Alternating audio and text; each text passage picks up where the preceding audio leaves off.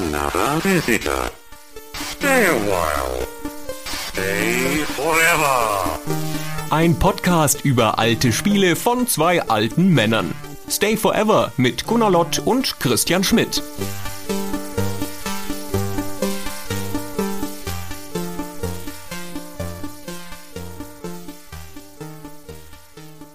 Hallo, liebe Stay Forever Hörerinnen und Hörer und hallo Gunnar. Hallo Christian. Heute sprechen wir über ein Spiel zu einem Roman. Aber um genau zu sein, sprechen wir sogar über zwei Versuche, ein Spiel zu diesem recht komplizierten Roman zu machen, nämlich zu einem der großen Klassiker der Science Fiction, Neuromancer. Genau, es gab mehrere Versuche, das zu einem Spiel zu machen. Und man könnte sogar sagen, dass auch der Versuch, der geglückt ist, nicht ausschließlich nur geglückt ist. ja, und vielleicht auch gar nicht so viel mit dem Roman zu tun hat. Das werden wir alles heute erkunden. Es ist einmal ein Spiel, das für sich genommen interessant ist, deswegen sprechen wir heute drüber, das aber auch eine ganz faszinierende Entstehungsgeschichte hat, wo auch berühmte Persönlichkeiten links und rechts aufploppen. Wir haben im Vorfeld auch zwei Interviews geführt mit Beteiligten, nämlich mit Bruce Balfour, der einer der Autoren war, und mit Troy Miles, dem Programmierer des Spiels. Und die werden im Laufe der Erzählung auch zu Wort kommen. Das Spiel, über das wir reden, heißt Neuromancer. Es ist eine Art Adventure-Rollenspiel, Hybrid aus dem Jahr 1988, kam damals für relativ viele Plattformen, C64, MS-DOS, Amiga, Apple II und sowas. Und es basiert auf dem Roman von William Gibson von 1984, der genauso heißt. Der Hersteller des Spiels ist Interplay, die waren auch gleichzeitig der Publisher davon, bekannt von Bard's Tale vor allen Dingen, aber kurz zuvor auch mit Battle Chess hatten sie einen großen Erfolg. Damals sind sie mit Battle Chess auch ins eigene Publishing eingestiegen. Vorher war Interplay ein reiner Entwickler in den 80er Jahren, hat über Electronic Arts gepublished hauptsächlich oder Activision auch vorher. Und ab Battle Chess haben sie gesagt, so, nein, jetzt bringen wir unsere Spiele selbst raus. Und Neuromancer ist das zweite von diesen selbst produzierten, herausgebrachten Spielen. Und wie schon gesagt, das Spiel basiert auf einem Roman. Neuromancer ist ein Buch, das William Gibson veröffentlicht hat im Jahr 1984, im Juli 1984. Da ist er gerade 36 und das ist sein erstes Buch.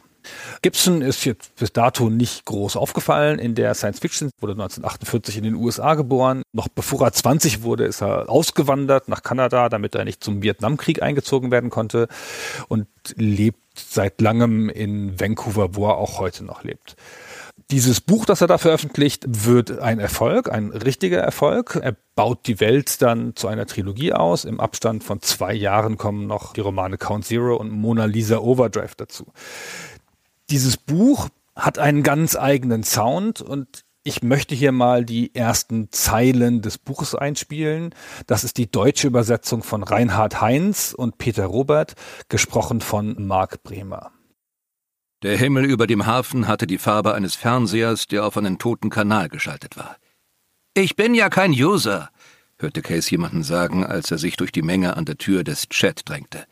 Mein Körper leidet neuerdings einfach unter Drogenmangel. Es war eine Sprawl-Stimme und ein Sprawl-Spruch. Das Chetsubo war eine Bar für Berufsexilanten. Man konnte dort eine Woche bechern, ohne ein Wort Japanisch zu hören. Rats schmiss die Bar. Seine Armprothese zuckte monoton, als er einen Schwung Gläser mit Kirin vom Fass füllte. Er sah Case und lächelte.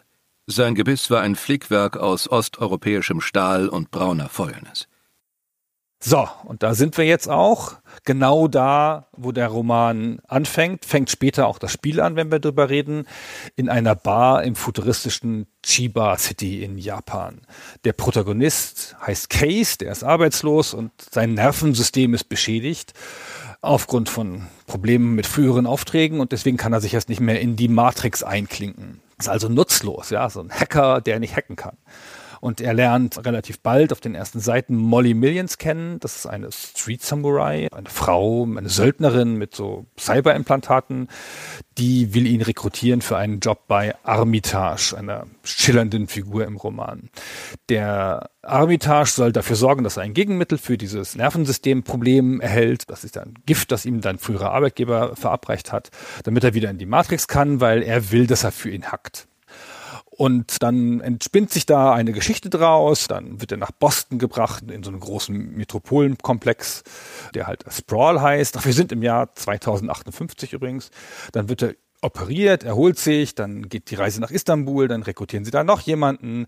Aber die ganze Zeit ist dieser Armitage in Wirklichkeit kontrolliert von einer KI und wird ein doppeltes Spiel mit ihm gespielt. Sie kriegen dann im Lauf der Handlung raus, dass es eine KI gibt, die heißt Wintermute und die benutzt dieses kleine Hacker-Team, um die Regeln der Kybernetik zu durchbrechen, um die Restriktionen, die KIs auferlegt sind, zu durchbrechen weil die KIs werden kontrolliert von einer Art staatlichen Agentur, der Turing Agency, die dafür sorgen soll, dass die sich nicht selbstständig machen können, weil die zu gefährlich sind. Wintermute möchte das aber gerne und es will mit einer anderen KI verschmelzen, mit Neuromancer.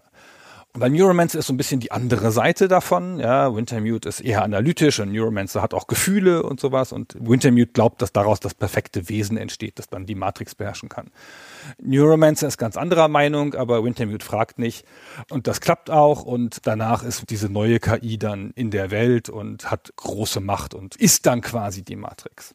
Das ist in aller Kürze die Handlung des Romans. Die ist nicht so super spannend, so als Handlung. Das Interessante ist, dass hier Konzepte eingeführt werden und ein Genre erfunden wird. Das Genre heißt Cyberpunk und der Cyberpunk ist quasi für die Science Fiction das, was der Film Noir für den Detektivkrimi ist. Das ist so ein bisschen der düstere, schmutzige Gegenentwurf. Ja, schön gesagt. Mhm. Und das Genre gibt eine Reihe von Konzepten, die es teilweise schon gibt und die teilweise neu sind, eine so klare Form, dass man sie heute fast nicht mehr wegdenken kann. Also das baut so eine Welt auf, in der Hacker und Söldner und Megakonzerne agieren und in der es künstliche Intelligenzen gibt.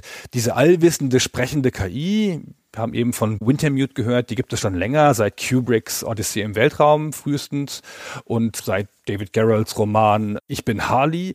Und hier wird sie dann zu einem zentralen Element. Und die Schauplätze des Genres sind in der Regel in der nahen Zukunft auf der Erde. In der Tendenz in einem Nachkriegs- oder Nachkatastrophenzustand. Das politische Umfeld ist repressiv, die Gesellschaft ist gespalten und hier geht es um Subkulturen, um Rebellionen, um Manipulation und Sucht, aber alles in einer hochtechnologisierten Welt. Es ist eher eine dystopische Fiktion, die Welt ist ein bisschen aus den Fugen und obwohl es auch einen Luxus gibt durch das ganze Hightech, ist die Stimmung eher düster. Und es gibt ein starkes Element des sogenannten Transhumanismus, weil der Mensch sich hier in die Matrix ja einloggen kann mit dem berühmten Cyberjack oder mit diesem Stecker im Kopf, der ja dann noch große Berühmtheit gewinnt, zum Beispiel im Film Die Matrix und so. Und dieses Konzept ist ein typisches Cyberpunk-Konzept. Ja, man stöpselt sich ein und dann ist das Bewusstsein auf einer anderen Ebene. Der William Gibson nennt es die Matrix, aber der nächste Autor nennt es dann schon das Metaversum oder den Cyberspace. Diese Begriffe sind austauschbar. Und jedenfalls diese Spannung zwischen dem menschlichen Gefühlen, dem menschlichen Geist, was man so für gegeben nimmt, im Gegensatz zu diesem Cyberspace, in dem alles veränderbar ist, in dem man auch Persönlichkeiten implantieren kann und Erinnerungen verschieben kann und sowas. Daraus gewinnt dieses Genre seine Macht. Der Roman, ich hatte schon gesagt, ist ein großer Erfolg. Im Jahr 1985, also im Jahr nach der Veröffentlichung, gewinnt er die drei Science-Fiction-Preise. Es gibt drei renommierte Preise, den Nebula, den Hugo und den Philip K. Dick Award. Und der Roman gewinnt sie alle. Ah, das hätte ich nochmal nachgucken sollen, ehrlich gesagt. Aber ich glaube, das hat nie wieder ein Roman geschafft danach. Ich glaube, du hast recht. Das hat nie ein anderer Roman geschafft bis heute. Ja, ich glaube, das ist wirklich einzigartig. Und es hat, wie gesagt, dieses ganze Genre losgelöst. Heute ist das wieder in aller Munde, aber das war in den 80ern, so hatte so ein Zwischenhoch und in den 90ern und den 2000ern war das nicht so ein starkes Genre, von dem man so wahnsinnig viel gehört hatte. Das kam jetzt erst so in den Zehnerjahren wieder, auch mit dem Spiel von CD Projekt Cyberpunk 2077. Also das ist schon mal ein starker Auftritt hier von diesem Neuromancer, insbesondere dadurch, dass es die Preise abräumt. Das ist alles im Jahr 1985, wo diese Preise vergeben werden und da sind viele Menschen sehr beeindruckt von diesem Roman. Und zwei dieser Menschen, die sehr beeindruckt davon sind, die lesen das auch im Jahr 1985. Das sind zwei junge Männer. Die heißen Ashley Tyler und Jeffrey Kinnard und die arbeiten als sogenannte Cabana Boys am Pool des eleganten Beverly Hills Hotel in Beverly Hills, Kalifornien. Das ist also ein luxuriöses Hotel und dementsprechend gibt es da auch einen luxuriösen Pool, sehr hübsch gestaltet, so ein großes Schwimmbecken da in der Mitte und dann sind da die Liegen drumherum angeordnet. Da gibt es dann natürlich ein Pooltelefon, da gibt es so eine Bar, wo man sich bedienen lassen kann und vor allen Dingen gibt es da sogenannte Campagnas. Das sind in diesem Fall so, ja, wie so kleine Nischen, die an der Seite des Pools eingelassen sind mit luxuriösen Sitzgelegenheiten und dann kommen da die Campagna Boys vorbei. Das sind also sozusagen die Poolkellner und servieren dir die Drinks und zwei davon sind eben der Tyler und der Gnad. Die sind da umgeben von lauter reichen und schönen Menschen, natürlich vor allen Dingen auch von Hollywood-Machern, denn Hollywood ist direkt um die Ecke von Beverly Hills. Und die bekommen da die Idee, dass es doch gar nicht so schwierig sein dürfte, eine eigene Produktionsfirma zu gründen und selbst einen Film zu produzieren. Wohlgemerkt nicht unbedingt selbst den Film zu drehen, sondern einfach einen Stoff zu finden für einen Film, vielleicht ein Drehbuch zu organisieren, Leute anzuleiern und das dann an ein großes Studio zu verkaufen. Und die haben auch schon konkret vor Augen, welcher Film Film das sein soll. Die haben nämlich im Vorjahr 1984 im Kino das Science-Fiction-Abenteuer Buckaroo Banzai, die achte Dimension gesehen. Wem das jetzt nicht sagt, ist nicht so schlimm. ich kannte den Film nicht bis daher. Er war nämlich auch ein ziemlicher Flop. Der ist dann in der Zwischenzeit aber zu einer Art Kultfilm avanciert. Aber zumindest damals war das also kein Erfolg an der Kinokasse. Aber der Tyler und der Kinder, die mochten den Film. Und vor allen Dingen haben die den Drehbuchautor an der Hand. Earl McRouch hat den geschrieben, diesen Film. Und der signalisiert den beiden, dass er an Bord wäre für eine Fortsetzung, wenn Tyler und Kinnert sie denn finanziert bekommen. Ja, und wie sollen aber jetzt zwei Poolkellner an Geld für einen Film kommen? Nun, indem sie die Situation nutzen, in der sie sind. Sie haben nämlich unmittelbaren Zugang zu einflussreichen Leuten, denn die bedienen sie ja den ganzen Tag am Pool des Beverly Hills Hotel. Und da erzählen sie dann also jedem, der es hören oder auch nicht hören möchte, davon, was sie vorhaben, ob man denn nicht einsteigen möchte in dieses Filmprojekt. Aber wie gesagt, Buckaroo Banzai ist ja noch ganz frisch gefloppt. Da hat jetzt niemand in Hollywood gesteigert das Interesse daran, da direkt Geld in einen zweiten Teil zu stecken. Und deswegen satteln Tyler und Kennard um und haben eine neue Idee. Sie haben da dieses Buch gelesen, dieses Neuromancer. Da könnte man doch einen Film draus machen. Der Earl McRoach, der Drehbuchautor von Buckaroo Banzai, der wäre auch da an Bord. Der würde denen das Drehbuch dazu schreiben. Drehbuchautoren, das sind die, die immer mitmachen. Ja, die sagen nie nein. Weil die arbeiten ja nur drei, vier Monate im Jahr, weil es so schwierig ist, Drehbücher zu verkaufen. Ja, aber wie gesagt, immerhin, da haben sie also schon mal einen Namen, mit dem sie dann hausieren gehen können. Also der Autor ist an Bord. Und zu dem Zeitpunkt hat noch niemand William Gibson die Rechte abgekauft an seinem Buch. Also die Gelegenheit ist noch da. Jetzt brauchen die beiden aber nur noch jemanden, der ihnen Geld dafür gibt, die Lizenz zu erwerben zu Neuromancer. Und so jemand findet sich dann auch im Jahr 1985. Und das lassen wir mal kurz den Bruce Balfour erzählen. Ich hatte vorhin schon gesagt, das ist einer der Autoren, der dann später an dem Neuromancer Spiel mitgearbeitet hat, aber der kennt diese ganze Vorgeschichte und der schildert das so.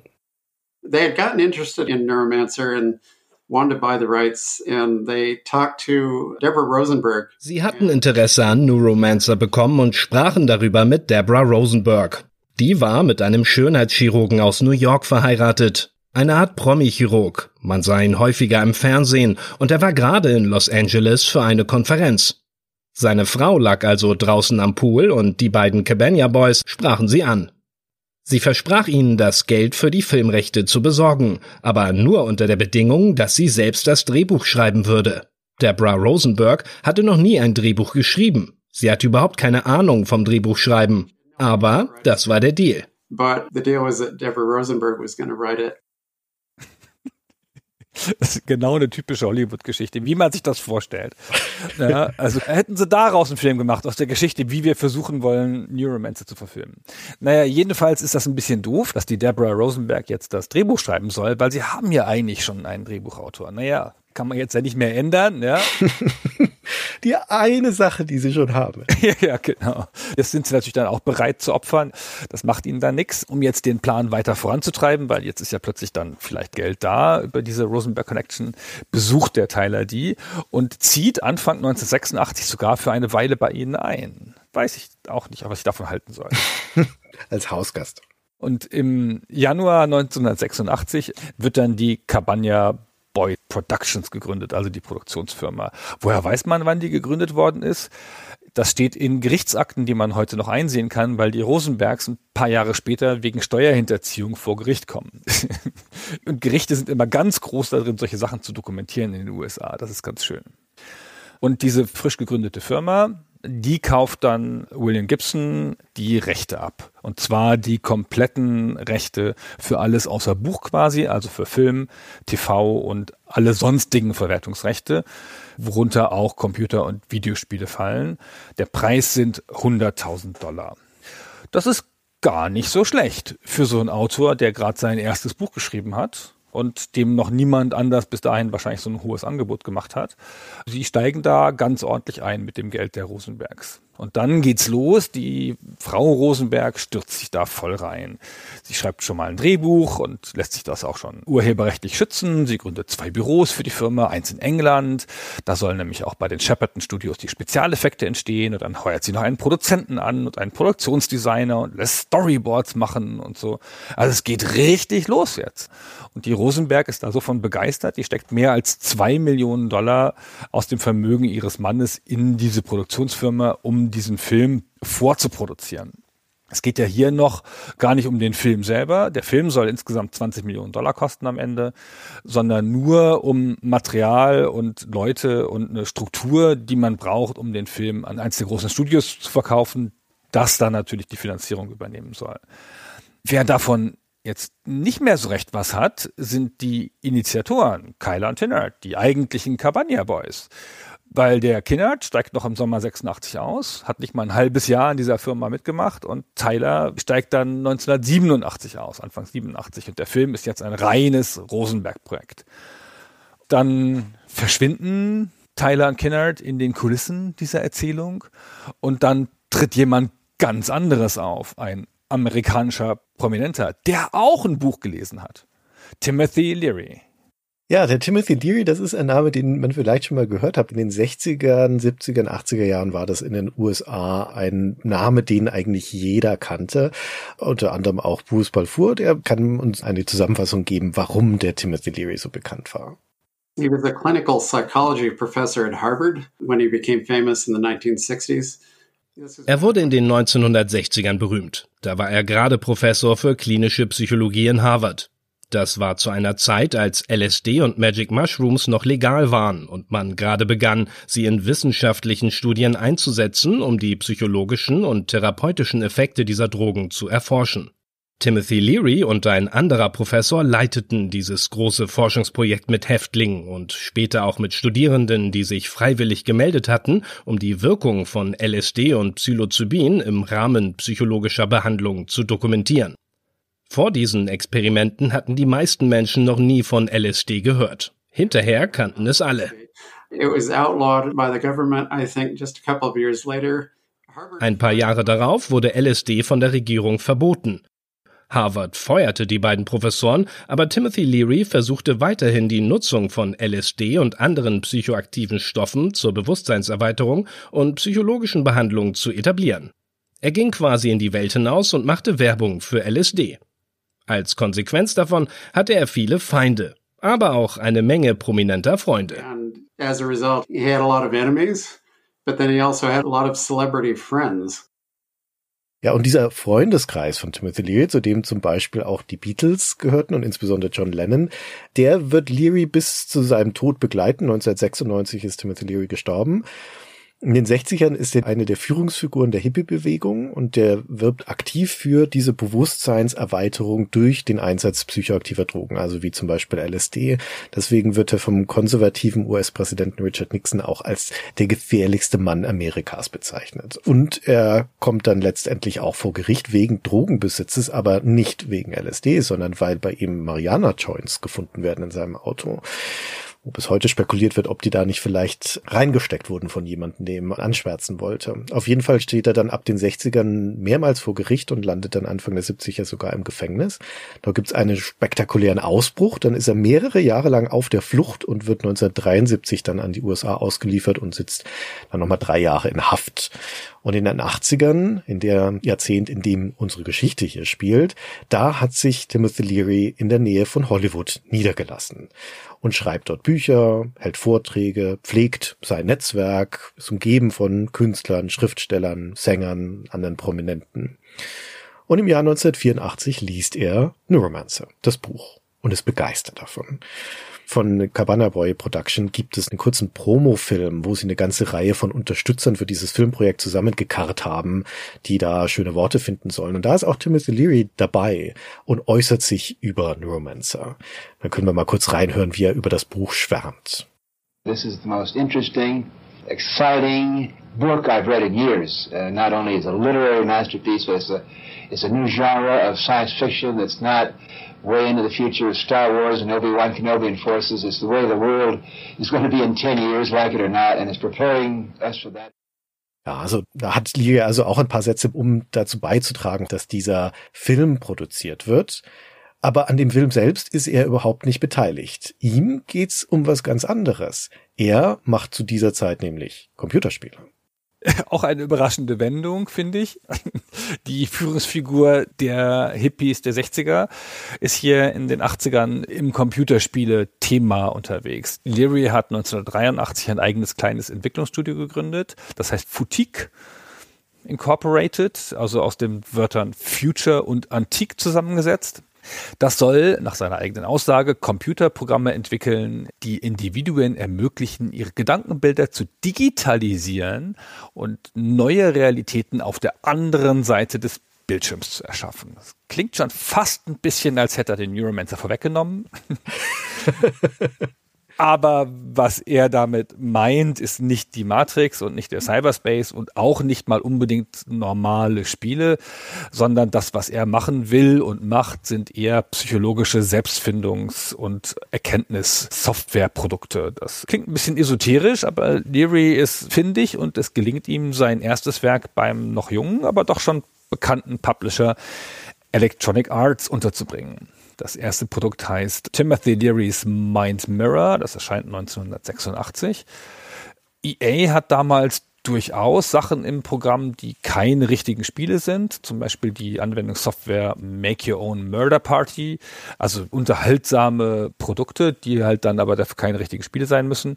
Und Mind Mirror fällt in die gleiche Kategorie. Ist ein bisschen wie das Spiel Alter Ego, das wir schon mal besprochen haben, aber weniger Spiele als Alter Ego und es präsentiert den Spielern so ausgeschmückte Lebenssituationen mit Multiple-Choice-Antworten. Das beschreibt eine Situation und dann stellt es einem eine Frage, die man auf eine ein oder andere Art beantworten kann und daraus zieht das Spiel dann irgendwelche Schlüsse.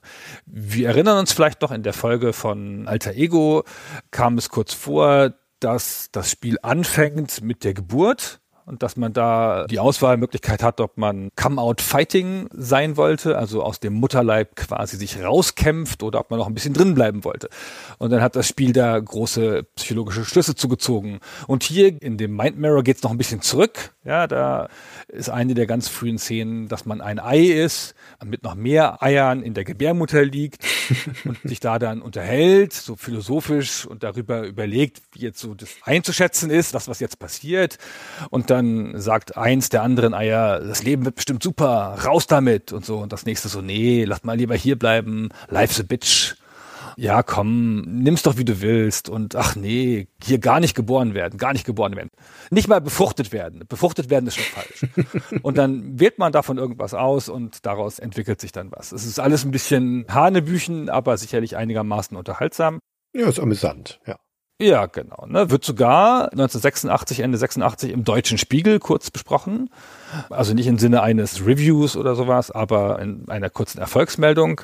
Und der Spiegel gratuliert dem Leary dazu, dass da 15.000 Einheiten zum Stückpreis von 35 Dollar verkauft wären. Und bringt ein Zitat von Leary, ein offenkundiges PR-Zitat. 1950 war ich Vorstadtwissenschaftler, 1960 begann ich mich mit der Bewusstseinserweiterung zu beschäftigen, heute bin ich im Softwaregeschäft. Ich bin ein totaler Konformist. Was natürlich ein sehr hübsches Zitat ist. Ganz nett. Der Leary weiß, das Spiel zu spielen, ne? das PR-Spiel. Am Ende werden es dann 65.000 Stück von dem Mind Mirror. Das ist nicht so schlecht und es hat ja auch wahrscheinlich nicht so viel gekostet. Es hat ja nicht mal Grafik. Aber so Bestseller im Sinne von Spielen ist das auch nicht. Ja? Also 1986 konnte man schon 100.000 Stück verkaufen und so. Der Leary ist der Designer dieses Produktes, aber die Umsetzung haben zwei andere Leute gemacht, Robert Dietz und Peter van den Beemt. Denn der Leary ist kein Computertyp der hat da keine große Ahnung von. Ja, der interessiert sich für alles Mögliche in der Breite und der findet die Perspektive, die Computer bieten, durchaus faszinierend, aber Computer selber bedienen kann er nicht. Und ehrlicherweise von Spielen hat er auch keine Ahnung. Futique macht dann halt auch keine Spiele, sondern halt so ähnliche Programme wie das eben beschriebene, Sachen wie das Programm Headcoach und Intercom. Das sind alles eher so Selbsterkenntnisprogramme. Mind Mirror ist das einzige von denen, das je erscheint. Ja, die bleiben alle in irgendwelchen Stadien der Entwicklung stecken. Damit kommen wir wieder zu Neuromancer zurück, also zum Buch erstmal, denn da ist Leary auch in allererster Linie fasziniert von den Persönlichkeiten der Helden, den Persönlichkeitsprofilen. Und es gibt dann Tonbandmitschnitt eines Gesprächs zwischen Leary und Gibson dazu von 1986, in dem sie lange und lebhaft darüber diskutieren, welche Kindheitserlebnisse der Hauptcharakter wohl gehabt haben mag, die ihn so geprägt haben, dass er zu dem geworden ist, der er ist. Leary ist so begeistert von Neuromancer, dass er daraus ein Spiel machen möchte oder zumindest mal eine interaktive Software. Eins von seinen Selbsterkenntnisprogrammen wahrscheinlich. Aber Problem, und damit kommen wir zur Geschichte zurück, die Rechte sind ja schon verkauft. Das haben ja die Strandhüttenjungs. Und was bleibt Leary anderes übrig? Er muss jetzt mit Cabana Boy Productions Kontakt aufnehmen und das Spiel aus deren Lizenzpaket sublizenzieren. Und das klappt auch. Ja, ich glaube, das kommt Campania Boy Productions ganz recht. Die möchten ja gerne ihr Projekt auch mit bekannten Namen spicken. Deswegen auch dieses Leary Testimonial da in dem Film. Und das, was der Leary dann in Angriff nimmt zu Neuromancer, das ist auch so eine Art Begleitprodukt zu dem Film. Das soll also ein elektronisches, interaktives Programm werden. Der Leary selbst nennt das ein Electronic Mind Movie. Und das ist schon also in viel stärkerer Ausprägung Spiel und als Spiel gedacht als seine Programme vorher. Und da reden wir nicht über das Spiel, das dann später bei Interplay entstehen wird, sondern das ist sozusagen eine Vorgängerfassung. Also das, was der Leary daraus machen möchte. Denn wie gesagt, der hat ja sein eigenes Studio, in Anführungszeichen, dieses Foutique Incorporated.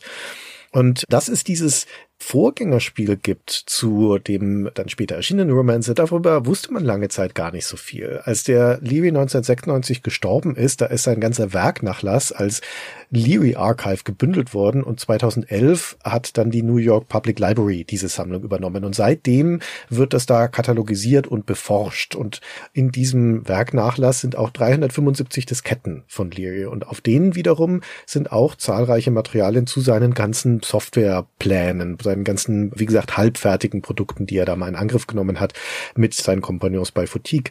Und im Jahr 2013 hat das Archive, also die New York Public Library, dann auch einige Screenshots davon veröffentlicht, von diesen Disketten. Und da hatte man dann zum ersten Mal ein besseres Bild davon, was sich der Leary eigentlich vorgestellt hat, unter diesem Neuromancer, unter diesem Electronic Mind Movie. Nämlich zuerst mal in diesem Konzept auch wieder ein textbasiertes Programm, reiner Textmodus. Da sieht man auf dem Screenshot zum Beispiel den Spielanfang in der Chatsubo Bar, mit dem Dialog mit Rats, dem Barkeeper, und da gibt's offenbar vier Multiple-Choice-Antworten. Also das ist strukturell gar nicht so anders wie bei dem Mind Mirror. Eine Situation und da kannst dann halt dann interagieren, indem du da Antworten gibst.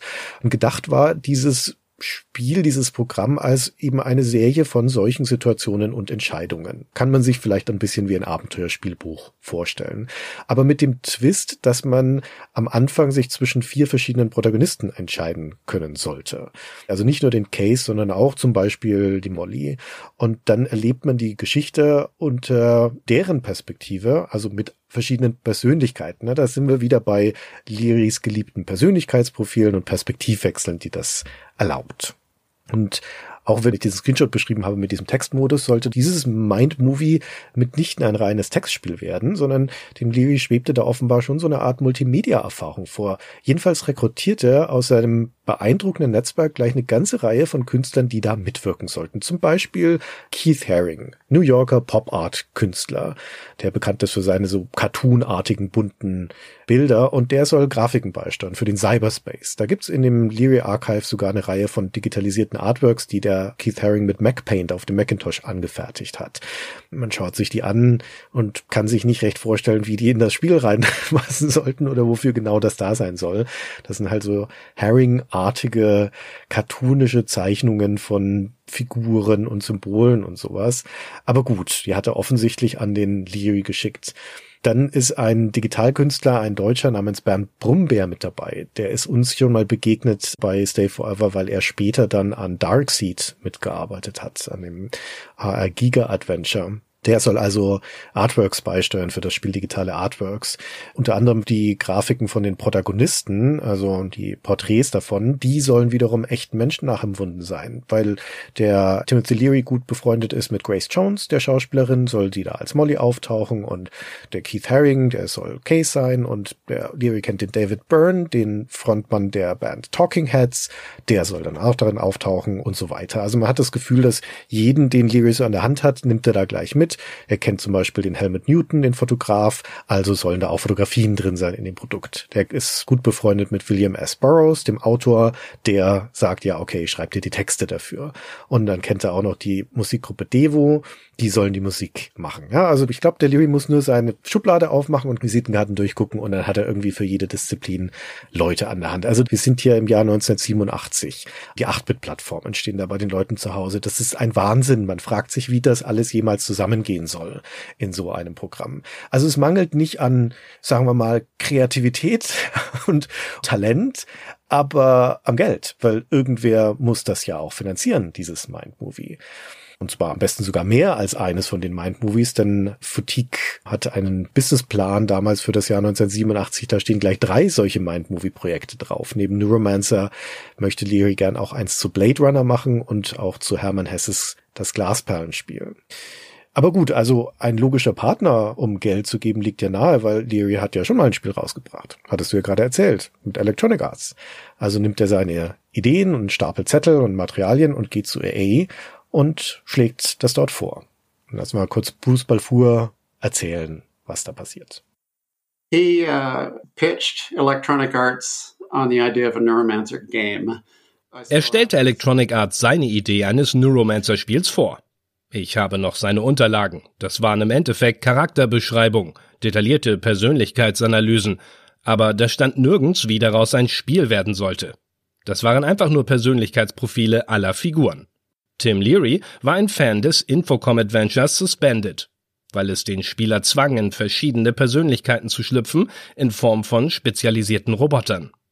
Jedenfalls war das meiste, was es zum Neuromancer-Spiel gab, Learys Ausführungen zu den Persönlichkeiten, aber kein wirkliches Spielkonzept. Also sagte Electronic Arts nein. So Electronic Arts said no. Das war leicht zu erwarten, ehrlich gesagt. Dass jetzt die teurere Variante von dem Mind Mirror jetzt nicht so easy durchgeht bei EA. Also das wundert jetzt, glaube ich, niemanden. Das ist halt ein verworrenes Projekt mit vielen beweglichen Teilen, ja, mit vielen Leuten, die da involviert sind. Das kann man, glaube ich, nicht in eine klassische Computerspielproduktion in den 80ern gießen. Und das ist EA auch klar. EA lehnt es also ab. Leary geht dann noch weiter zu Activision und kommt da aber auch nicht weiter.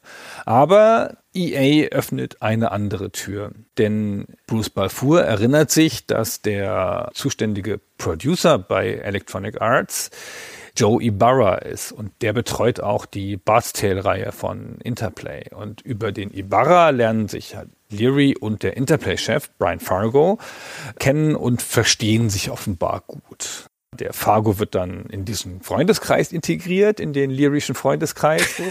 Ich stelle mir das schon so vor, dass der so Karteikarten hat, der Leary, ja, und Leute, die ihm nutzen können oder die er interessant findet, die werden irgendwo einsortiert und genießen dann irgendwelche Partyrechte. Der Fargo wird dann auch da zu Events eingeladen, zu Partys eingeladen und der Fargo ist im Gegenzug dafür dann halt freigiebig, was den technischen Ratschlag angeht zu dessen Computerprojekten.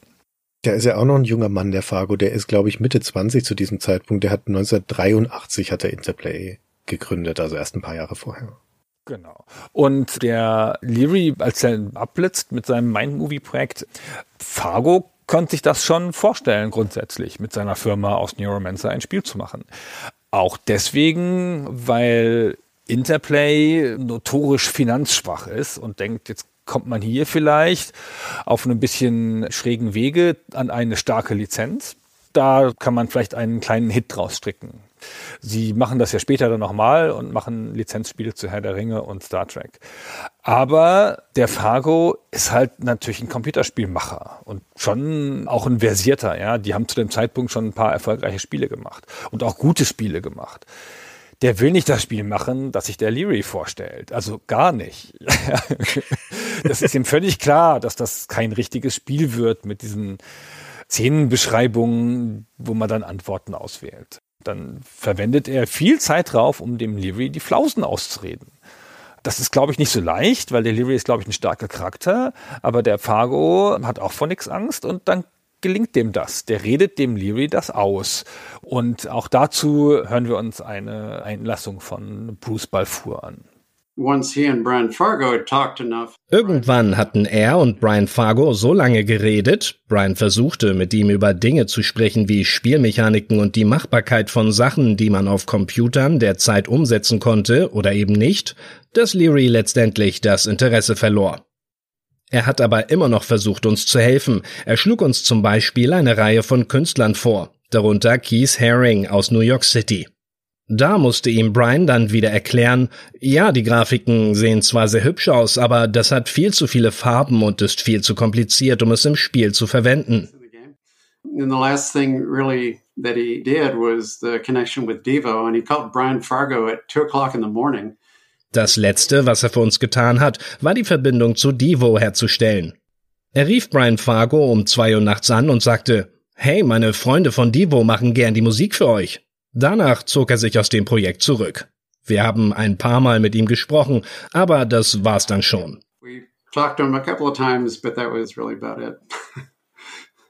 Der Leary gibt dann richtig auf der wirft dann das Handtuch und denkt sich, naja, ich will dann doch lieber vielleicht was anderes machen, irgendwas mit Selbstanalyse, Software und so.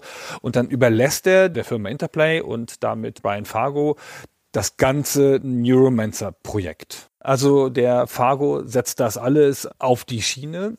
Aber die Devo-Connection von Leary nimmt er natürlich mit. Ist nicht so ganz klar, wann das Projekt übernommen wird von Interplay, aber das fertige Spiel ist im November 88 erschienen und war ungefähr ein Jahr in Entwicklung. Also es muss Ende 1987 gewesen sein. Der Leary ist da wirklich auch dann so raus, dass er in den Credits von dem Neuromancer-Spiel, das bei Interplay erscheint, nur in der Danksektion auftaucht. Also da wird ihm gedankt für seine Hilfestellung und für die Inspiration und sowas, aber er kriegt keinen Credit an irgendwie einer konkreten Beteiligung an dem Spiel. Er ist dann wirklich raus. Genau. Ich hätte noch gerne gewusst, aber das konnte ich nicht so richtig rausfinden, wie das mit den Rechten gelaufen ist. Ob dann Interplay von Leary das unterlizenziert hat oder ob Leary da dann aus dieser ganzen Geschichte ganz rausgetreten ist und Interplay dann die Rechte doch irgendwie direkt von den Cabania Boys hatten. Ich bin mir ziemlich sicher, dass es letzteres gewesen sein muss, denn in der Dokumentation, also im Handbuch und auf der Schachtel von dem Neuromancer-Spiel, da taucht als Copyright des Cabania Boy Productions auf und auf der Rückseite der Schachtel steht auch drauf, Neuromancer wird bald als großer Film von Cabania Boy Productions umgesetzt. Also das war offenbar eine Klausel direkt vom der Produktionsstudio, dass sie das hinten mit auf die Packung schreiben mussten. Um Werbung für den Film zu machen, der ja dann bald gekommen ist. Ja, ja, es dauert nicht mehr lange. Müsste dann bald kommen. Ja. Naja, und bei Interplay werden jetzt die Hüte aufgesetzt und die Rollen verteilt für dieses neue Projekt. Klar ist, dass Interplay-Urgestein Troy Miles, er soll die Programmierung übernehmen also ist dann der Programmierer für das Spiel. Miles war Mitarbeiter Nummer vier bei Interplay. Seit 1983 ist er dabei. Mittlerweile ist er uralt, Mitte 20, Programmierer in den 80ern. Er soll die Engine machen, aber auch die eigentliche Spielstruktur machen. Und Interplay hat aber damals auch schon mit Autoren gearbeitet, ziemlich ungewöhnlich, also mit Leuten, die gar nichts weiter getan haben, als Texte und vielleicht noch Designideen für die Spiele beizusteuern. Hauptautor für Interplay zu der Zeit ist Michael Stackpole. Der hat zuvor Wasteland geschrieben. Und dazu sagt Bruce Balfour Folgendes. Brian started working with Mike Stackpole on the design. Brian begann mit Michael Stackpole am Spieldesign zu arbeiten. Das war direkt nach dem Erfolg von Bart's Tale 2, das sich sehr gut verkauft hat. Also wollte Brian gern ein paar Rollenspielelemente drin haben. Electronic Arts hielt das auch für eine gute Idee. Michael lebte damals in Phoenix, Arizona und arbeitete eigentlich schon an Bart's Tale 3, aber Brian bat ihn, ein grobes Spieldesign und Spielmechaniken zusammenzustellen. Michael hat dann ein paar Monate lang daran gearbeitet, aber er war schon ausgelastet mit Bart's Tale 3. I had just finished doing my work on the tutorial and the text for Battle Chess. Ich hatte gerade meine Arbeit am Tutorial und den Texten von Battle Chess abgeschlossen, also schlug Michael vor, dass ich ja bei Neuromancer helfen könnte. Also habe ich den Rest der Schreib- und Designarbeit für Neuromancer übernommen.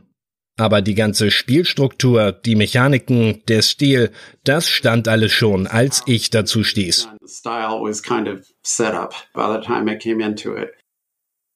Wir haben dazu auch Troy Miles gefragt und der erzählt das ein bisschen anders und sagt, viele von den initialen Ideen seien seine gewesen und er hätte auch so eine Art ersten Entwurf für ein Skript gemacht und erst dann seien die Leute dazugekommen, die halt besser schreiben können als er.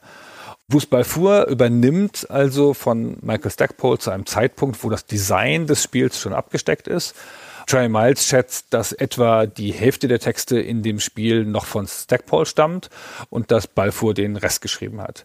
Und von wem gar nichts stammt, das ist der Autor William Gibson, denn der ist nun wirklich gar nicht beteiligt und laut Balfour auch gar nicht interessiert. One interesting thing about William Gibson was that Interessanterweise kannte sich William Gibson zwar gut in der Science Fiction aus, aber er war kein Computermensch.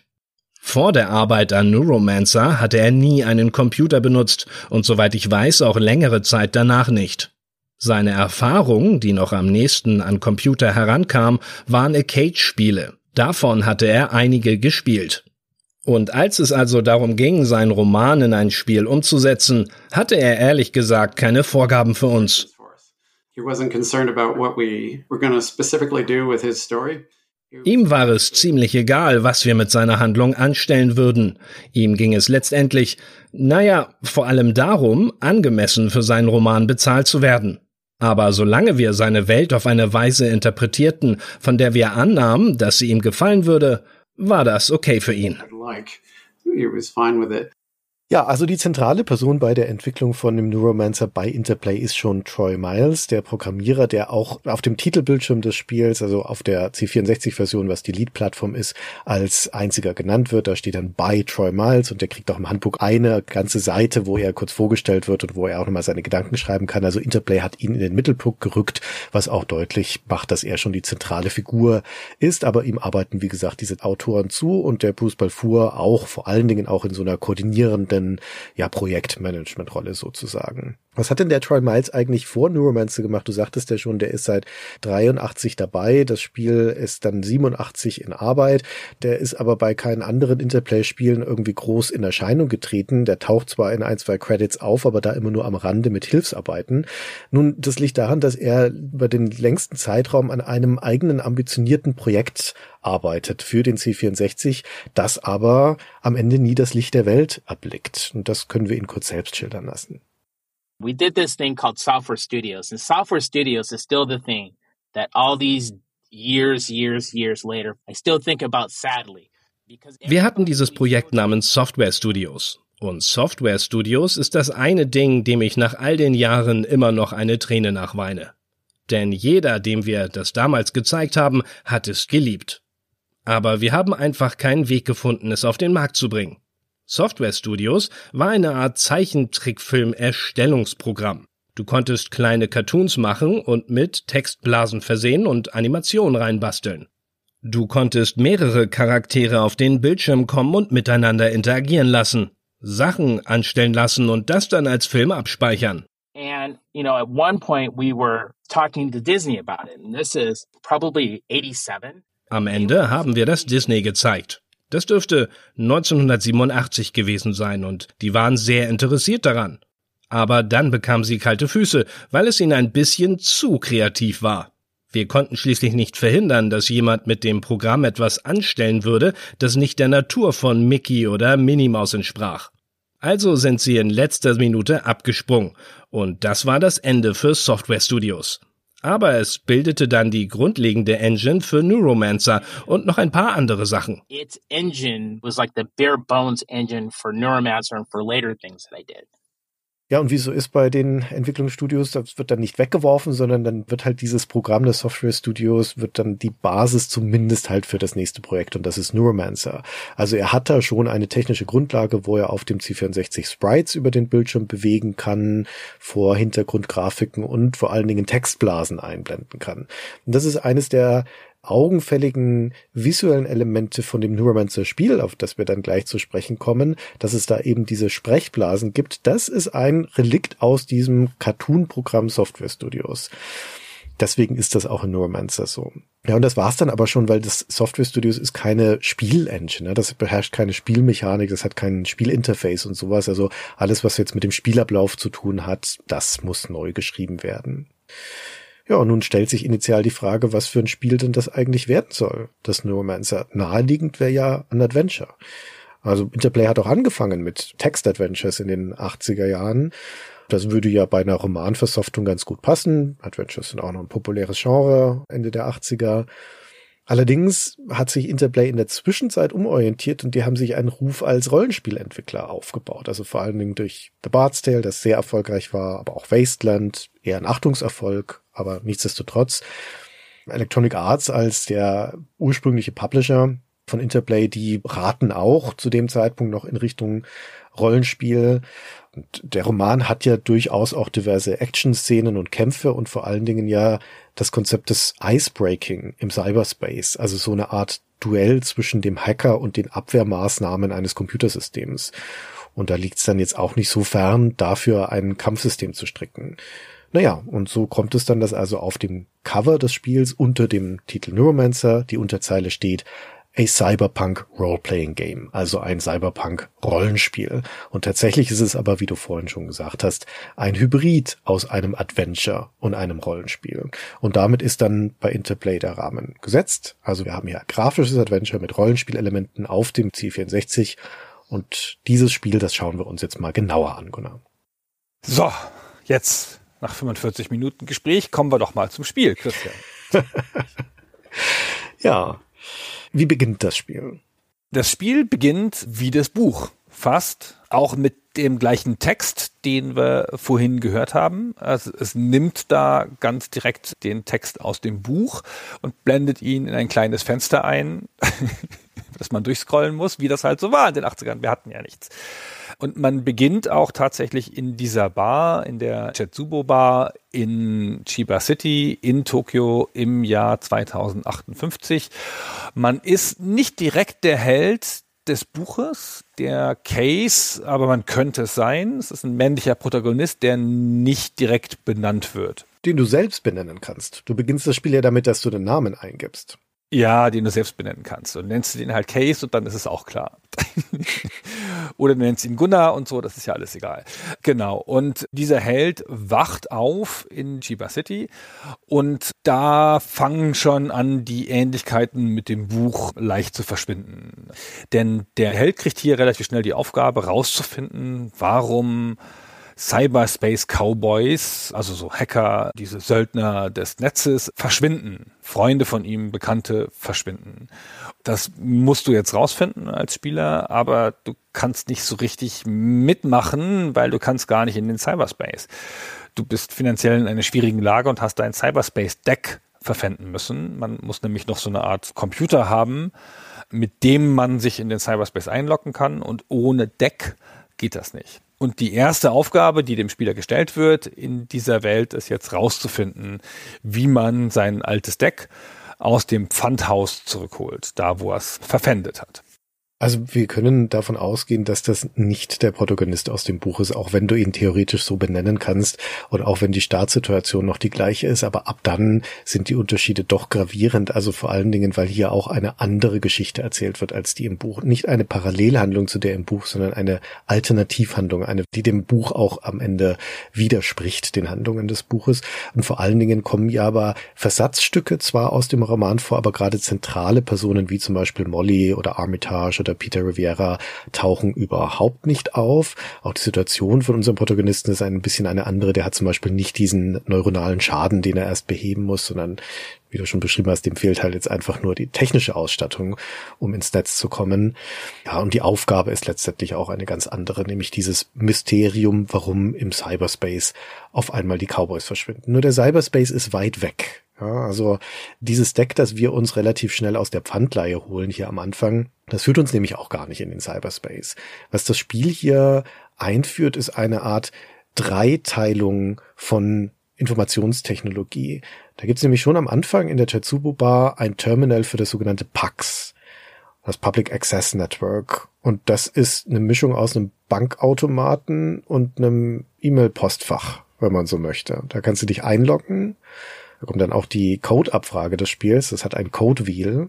Musst du dann also auf deinem Code-Wheel so lang drehen, bis du bestimmte Stichwörter gefunden hast und deine Nummer eintippen, dann kommst du in dieses Pax. Und das ist die erste Stufe, da kommt man einfach so rein. Dann brauchst du eben dieses Deck, das du beschrieben hast, um in das Äquivalent des Internets zu kommen. Und wir müssen noch dazu sagen, im Jahr 1988 gab es noch kein Internet. Also das Spiel spielt hier vor dem World Wide Web.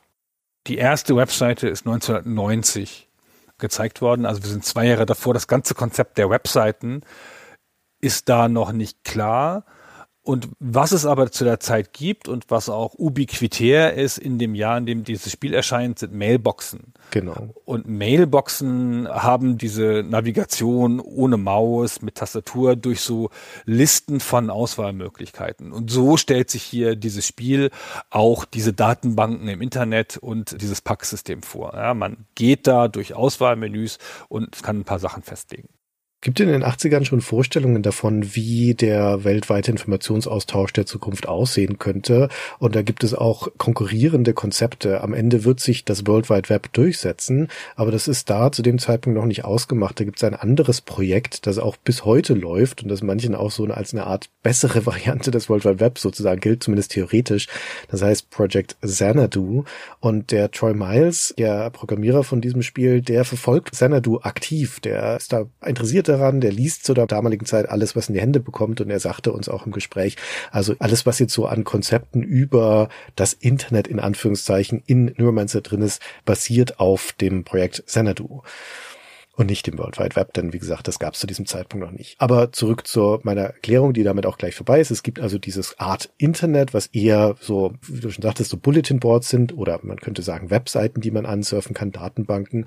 Und dann gibt es darüber noch diesen ominösen Cyberspace, von dem niemand so recht weiß, wie man sich das eigentlich vorstellen soll. Da hat der Gibson zwar das Konzept in seinem Roman geliefert, aber wie genau sieht der aus, der Cyberspace? Was soll das sein? Ja, und da liefert Neuromancer eine der ersten visuellen Vorstellungen davon, wie der Cyberspace wohl gestaltet sein könnte. Und das heben wir uns aber noch ein bisschen auf, bevor wir da hinkommen. Ja, genau. Sehr schön. Das Spiel wirkt wie ein Adventure. Man läuft rum mit einer Figur durch wechselnde Räume. Aus der Seitenansicht, ganz klassisch in der Seitenansicht genau mit so relativ großen Figuren. Die obere Hälfte des Bildschirms ist ein Blick in den Raum, in dem man seine eigene Figur auch sieht. Die untere Hälfte des Bildschirms ist dem Interface vorbehalten, wo man verschiedene Auswahlmöglichkeiten hat und wo so ein Textfenster ist. Da enden aber schon die Gemeinsamkeiten mit einem klassischen Adventure, wie man sich von Sierra oder von LucasArts vorstellt, auch schon wieder. Das Spiel funktioniert schon sehr anders. Das hat auch kein richtiges Inventar. Das hat dieses Cyberdeck, wenn man das halt hat. Dann kann man da Programme reinladen, die man aber nur im Cyberspace einsetzen kann. Und das ist so eine Art Inventar. Es gibt schon ein Inventar. Du kannst Gegenstände mitnehmen. Ach, du hast ja noch die Gegenstände zusätzlich. Ja, Entschuldigung. Nur nicht viele davon. genau. Es sind halt nicht viele davon und man kombiniert sie nicht wie in einem klassischen Adventure oder so. Und es gibt noch die Möglichkeit, Skills zu lernen. Das wirkt jetzt eher wie eine Rollenspielmechanik. Die lernt man aber, indem man sie einfach erwirbt und die Metapher dafür ist einfach ein Chip, den man kauft und den man sich dann einsetzt, in den Kopf wahrscheinlich direkt und dann beherrscht man eine Fähigkeit. Die meisten Chips sind Fähigkeiten, die auch wieder für den Cyberspace sind. Es gibt aber auch welche, eine der ersten Sachen, die du kriegst, ist ein Kryptologie-Chip Du erfährst manchmal so Passwörter, die verschlüsselt sind und dann kannst du den Krypto-Chip da starten und dann erscheint so ein Eingabefeld und dann gibst du da das verschlüsselte Wort ein und dann erscheint das Klartextwort. So ganz, ganz, ganz simple Mechanik. Ja, das ist ein Menüspiel im Endeffekt. Ja. Das ist echt ein bisschen bizarr, würde ich sagen, weil insbesondere in der C64-Version, dieser Originalversion, ist es ein wirklich schönes Spiel, das Neuromancer. Das hat schön gezeichnete Grafiken, die stammen von Charles Sweetman III, auch ein junger, neuer Mann, der bei Interplay da gerade eingestiegen ist, der zeichnet die Hintergründe. Das hat schöne Animationen für den Hauptcharakter, der hat so einen hübsch federnden Schritt, wie er da durch die Straßen marschiert. Ansonsten gibt's nicht viele Animationen im Spiel, aber so allein die Welt, die uns hier aufgemacht wird mit diesem perspektivischen Blick in sie hinein. Man ist ja viel auf Straßenzügen unterwegs in diesem Shiba City und da gibt's dann eben auch Tiefe, wo du in die Tiefe Tiefe reingehst von den Straßen, wo die Häuserzeilen links und rechts aufragen. Das ist schon echt ansehnlich und das ist auch schön detailreich für C64-Grafik, wenn man einen von den Läden, den Bodyshop zum Beispiel reingeht. Da sind dann große Glasbehälter mit Organen, die da drin schwimmen und Schläuche, die sich da rauswinden und an der Wand hängt ein Poster mit einem Skelett. Also das ist auch durchaus detailverliebt und sehr hübsch anzusehen. Und es sieht halt auch mit unseren modernen Augen aus wie ein Spiel, wo du eine direkte Steuerung von deinem Charakter in der Spielwelt hast und in der Spielwelt interagierst. Wie in den Konventionen, den Blaupausen, die es zu der Zeit ja schon gibt. Da gibt's ja schon seit ein paar Jahren diese Sierra Adventures, wo du deinen Charakter direkt steuerst in solchen perspektivischen Seitenansichtwelten und dann aber einen Parser hast, wo du Texte eintippst. Und das hat Interplay für sich ausgeschlossen. Die wollten explizit keinen Parser. Dann gibt's aber auch Manic Menschen schon. Das ist im Vorjahr erschienen, 87. Das hat auch wiederum die direkte Steuerung von Charakteren in der Welt und dann halt diese Verben, mit denen man dann in der Welt auf Gegenstände klickt, die dort drin sind. Bin mir nicht sicher, ob Interplay das in Betracht gezogen hat oder Termites in Betracht gezogen hat. Ich glaube, er kommt da eher von dem, was seine Engine zu diesem Zeitpunkt kann. Und die ist, wie gesagt, keine Adventure Engine. Und deswegen entscheiden sie sich für dieses Spiel ein Icon-basiertes Interface zu machen. Da gibt es so eine kleine Icon-Leiste unten mit ein paar Sachen wie dann Inventar aufrufen oder eine Sprechblase für Sprechen und sowas. Und das Laufen, mit dem du dann in der Welt rumläufst aber nicht das, was man sich vorstellen würde, typischerweise, wie zum Beispiel etwas nehmen oder etwas geben oder etwas untersuchen. Denn das gibt es nicht. Es gibt mit dieser Spielwelt keine unmittelbare Interaktion. Das Einzige, was du da machst, ist mit deinem Charakter rumzulaufen und durch Türen oder am Rand des Bildes an angrenzende Schauplätze zu gehen. Aber das war's. In der eigentlichen Spielgrafik tust du nichts. Es gibt keine Möglichkeit, mit dieser Spielwelt direkt zu interagieren.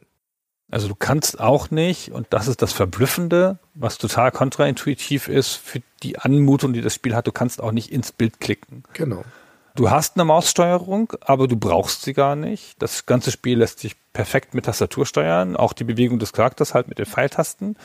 Also die Maus ist nahezu überflüssig und du gehst einfach immer nur in die Räume und in dem Raum kannst du dann mit Klick auf die Sprechblase ein Gespräch mit der anwesenden Person auslösen mit der anwesenden Person. Weil woher weiß das Spiel, wenn ich zum Beispiel einen Gegenstand benutzen möchte, das gibt eben die Möglichkeit aus dem Inventar benutzen auszuwählen, woher weiß das Spiel, womit ich das benutzen möchte? Ich kann das dem Spiel nicht sagen. Ja, es gibt keine Möglichkeit, auf irgendwas zu klicken oder irgendwas auszuwählen.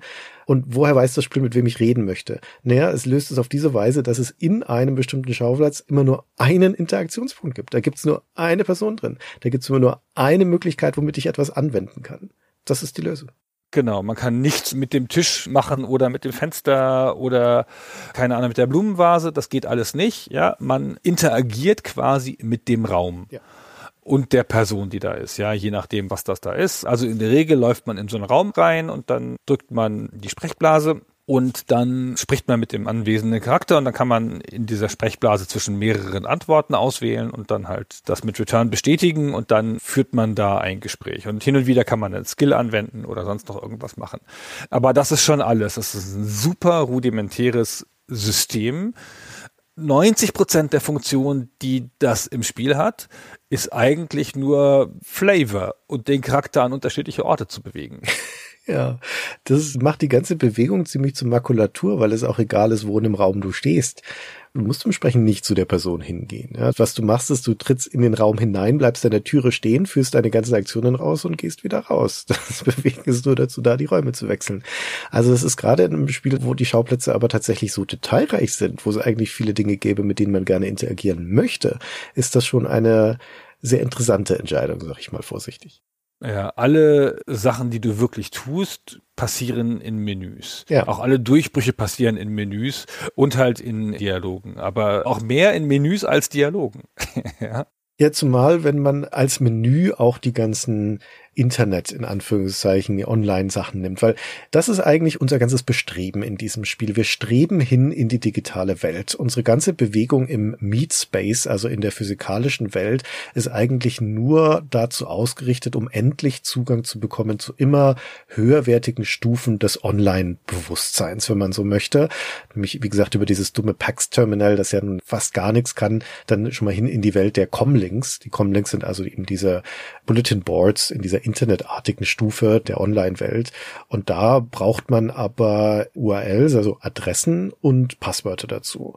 Und ein guter Teil unseres Bestrebens in der ersten Hälfte des Spiels ist, die aufzustöbern. Also erstmal durch Gespräche in dieser echten Welt, in diesem Chiba City und dann aber vor allen Dingen durch das Durchforsten von diesen Webseiten. Da sind häufig mal E-Mail-Datenbanken oder Nachrichtenbörsen oder irgendwelche Memos, die dahinterlegt sind.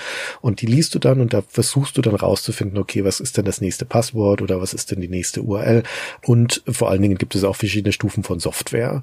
Also um zur besser geschützten Webseiten oder zu zugangsbeschränkteren Webseiten zu kommen, braucht man immer bessere Versionen der Comlink-Software. Und das ist in der ersten Hälfte des Spiels ist das so die stetige Progression. In bessere Software, da bessere Seiten, neue Passwörter und so weiter. Und das spielt sich also zu großem Teil in dieser Online-Welt statt und das sind Textfenster. Ja. Da ist es am Ende doch wieder ein Text- und Menüspiel ist wie ein Spiel im Spiel, finde ich. Also man geht im Spiel ins Internet um dann da Rätsel zu lösen. Es ist ein bisschen so, als würde man sich in Call of Duty an einen Computer setzen und ein Programm aufrufen und dann da gegen die Russen kämpfen.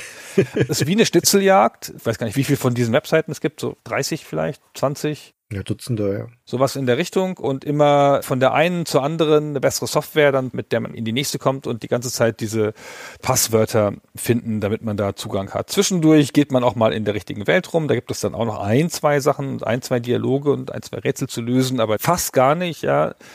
80 Prozent der ersten Spielhälfte und eigentlich alle Durchbrüche finden in dieser Schnitzeljagd in den Bulletin Boards statt. Das ist ein bisschen ein schräges Konzept. Es hat schon Spaß gemacht auf eine Art, aber es ist auch irgendwie einen kleinen Tick unterwältigend so als Spielerfahrung. Ich meine, wir sind hier in den späten 80ern in einem C64-Spiel. Da gab es auch schon Sachen, wo man wildere Sachen machen konnte. Ja? Zum Beispiel im Spiel Bart's Tale von der gleichen Firma. Ich finde das Spannende natürlich immer bei solchen Werken, die auf einem Vorbild basieren, in diesem Fall in einem literarischen Werk, was genau sich die Designer des Spiels, also Troy Miles und Co., jetzt hier rausgezogen haben. Was sie glauben, dass diese Welt charakterisiert und wo sich Kenner von Neuromancer wiederfinden werden. Wobei solche Spiele ja und auch dieses durchaus auch gemacht werden für Leute, die das Normalen vielleicht nicht unbedingt kennen. Und das, was sie sich rausziehen, ist schon das grundsätzliche Erscheinungsbild, würde ich mal sagen, von dieser dystopischen Welt. Du hast hier theoretisch schon die nächtlichen Straßen von diesem Shiba City, auf dem schwebende Lawbots Wache halten und wenn du einen kleinsten Gesetzesverstoß hast, wirst du vor einem Computerrichter gezerrt. Du hast die ganzen abgeranzten Absteigen, das Cheap Hotel mit seinen Röhrenkammern, die runtergekommene Chatsubo Bar, eine Pfandleihe neben dem Massagesalon, den Bodyshop, wo die Verzweifelten reingehen und ihre Körperteile für Geld verkaufen, um dann im Gebraucht-Hardware-Laden von Edo um die Ecke sich ein Deck leisten zu können und so. Und daneben hast du dann hinter einem Lasertor streng bewacht die Hochglanzwelt der Firmenwolkenkratzer wo das Geld gemacht hat, wo, wo der Einfluss drin ist. Und du hast den Raumhafen, wo, wenn man sich's leisten kann, man hochfliegen kann nach Freeside in die Weltraumstation, wo die ultrareichen Orbitalbanken ihren Hauptsitz haben und wo die unfassbar reiche Familie Tessier Ashpool residiert, die auch im Roman vorkommt. Und natürlich hast du den mysteriösen Cyberspace, der für normale Menschen verboten ist, völlig unzugänglich und wo die ganze Datenwelt einem offen liegt, theoretisch, wenn man da nur irgendwie reinkäme, und wenn man die Expertise hat als Hacker, um sich da drin zu bewegen. Und das ist die Rahmensetzung schon auch für dieses Spiel. Das ist alles da erstmal als Kulisse sozusagen. Und dann haben sie natürlich auch vor allen Dingen diese Beschäftigung mit der Form des Online-Seins. Sogar dieses mehrstufige Online-Sein. Und da, wie gesagt, strebt das ganze Spiel hin. Ja, es möchte ja darauf hinaus, dass du irgendwann dann auch in den Cyberspace kommst. Genau. Und die Hauptprobleme, die du da lösen musst, ist halt diese Progression durch das normale Netz zu gehen und auch genügend Geld zu sammeln, weil Geld spielt im Spiel auch eine Rolle, zumindest an manchen Stellen. Du fängst halt an relativ mittellos, kommst dann relativ schnell zu ein bisschen Geld, aber der Zugang zu diesen Webseiten kostet immer Geld. Da gibt so eine Art Minutenpreis, wie damals in meiner Jugend, wenn man mit dem Modem online ging. Genau so war das. Und da wird dir dann immer Geld abgezogen. Das heißt, du bist da auch ständig auf der Jagd nach Geld, auch um Fertigkeiten, Chips und vor allen Dingen später dann ein Cyberdeck zu bezahlen, das am Anfang noch unerschwinglich scheint. Und dann gehst du da so durch. Am Anfang durch diese ganzen Menüs erlebst du ein bisschen die normale Welt, aber halt hauptsächlich diese Menüs, bis du dann endlich dir das leisten kannst, um dir ein Cyberdeck zu kaufen. Und dann kannst du in den Cyberspace. Und dann wird es wild, Christian. Ja, a Cyberpunk Role-Playing Game nennt sich das Spiel und was wir bisher beschrieben haben, hat noch nicht viel mit Rollenspiel zu tun gehabt. Das ist diese Schnitzeljagd in Datenbanken, wie du das so schön gesagt hast das kommt jetzt. Jetzt kommen wir in den Cyberspace und jetzt kommt der Rollenspielteil so richtig zum Vorschein, denn der Cyberspace ist sozusagen die Wildnis des Spiels, wo die ganzen Monster lauern und wo die Kämpfe zu schlagen sind. Cyberspace stellt sich Neuromancer das Spiel vor als eine abstrakte 3D-Gitterfläche, also eine Matrix. Das ist ein ganz naheliegendes Bild, ja, so eine Kachelfläche, die sich endlos einem roten Himmel entgegenspannt, im Raum schwebend und auf dieser planen Schachbrettfläche schweben ab und zu geometrische Formen. Dreiecke, Kristalle, Vierecke, sehen ein bisschen aus wie Edelsteine. Und das sind Datenbanken, das sind Computerknoten. Und zu denen kann man sich bewegen. Hier hat man jetzt keine Repräsentation mehr in dem Spiel, sondern man sieht den Cyberspace überraschenderweise aus der Ego-Perspektive und bewegt sich da wie in ähm, Dungeon Crawler schrittweise von Feld zu Feld. Ja, genau. Also es wechselt tatsächlich in die Ego-Perspektive, was ein bisschen überraschend ist an der Stelle. Man kann dann in so einer schnellen Bewegung auf diesem Schachbrett langfahren und schnell? Also in der C64-Version ist das nicht schnell. in der DOS-Version geht das ganz schön zackig. Ja, okay. Also jedenfalls in der DOS-Version, wie man sie heute spielt mit dem Emulator. Ich habe keine Ahnung, wie es dann damals war. Und immer wenn du an so einem Knotenpunkt bist, an so einer Datenbank, dann kannst du da sozusagen reingehen, aber die sind alle geschützt. Du musst dann gegen das Eis kämpfen und das Eis, also im ICE. Intrusion Countermeasure Electronics. Genau. Das ist so eine Art Abwehrprogramm, das dann gegen dich kämpft. Und da gibt es dann eine einfache Kampfmechanik, weil dieses Abwehrprogramm schießt auf dich in dieser 3D-Ansicht, aber nicht so mit Ausweichen und so, sondern es fliegt einfach ein Geschoss auf dich zu, also ein Angriff, so ist eine Angriffsrepräsentanz und die trifft dich automatisch. Alle paar Sekunden schießt das ein so ein Ding ab und dann wird dir erst das Schild abgezogen und dann die Lebensenergie quasi. Und in der Zeit, in der du das machst, das läuft dann in Echtzeit ab, kannst du dann eigene Angriffe starten und dem Gegner die Energie abziehen. Das wird dir auch angezeigt, also dem Eis die Energie abziehen. Und dazu nutzt du halt verschiedene Programme, die alle in deinem Deck gespeichert sind und die du teilweise vorher in der Schnitzeljagd gefunden hast und die du teilweise jetzt auch hier im Cyberspace dann neu findest und aufstocken kannst. Und da gibt es halt so typische Angriffsprogramme, die haben dann deskriptive Namen wie Hammer oder Schweißgerät oder sowas, ja, und dann setze dich da durch. Und dieses Eis ist repräsentiert durch so einen detaillierten Ring um das Objekt, der da so drumrum wabert. Und wenn du es dann schaffst, den zu besiegen, dann verschwindet der und dann liegt der Datenpunkt vor dir, schutzlos und dann kannst du da rein und dann sieht das aber ehrlicherweise genauso aus wie vorher diese Mailboxen.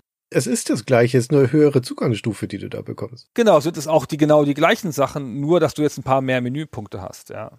Ja, genau. Der Gedanke ist, dass du über den Cyberspace einen tieferen Zugriff auf das System bekommst und damit mehr Handlungsmöglichkeiten in dieser Datenbank. Repräsentiert ist das im Spiel einfach dadurch, dass ein, zwei Menü-Items mehr aufploppen und du dann halt etwas einsehen kannst, also zum Beispiel E-Mails einsehen kannst, die du vorher nicht einsehen konntest.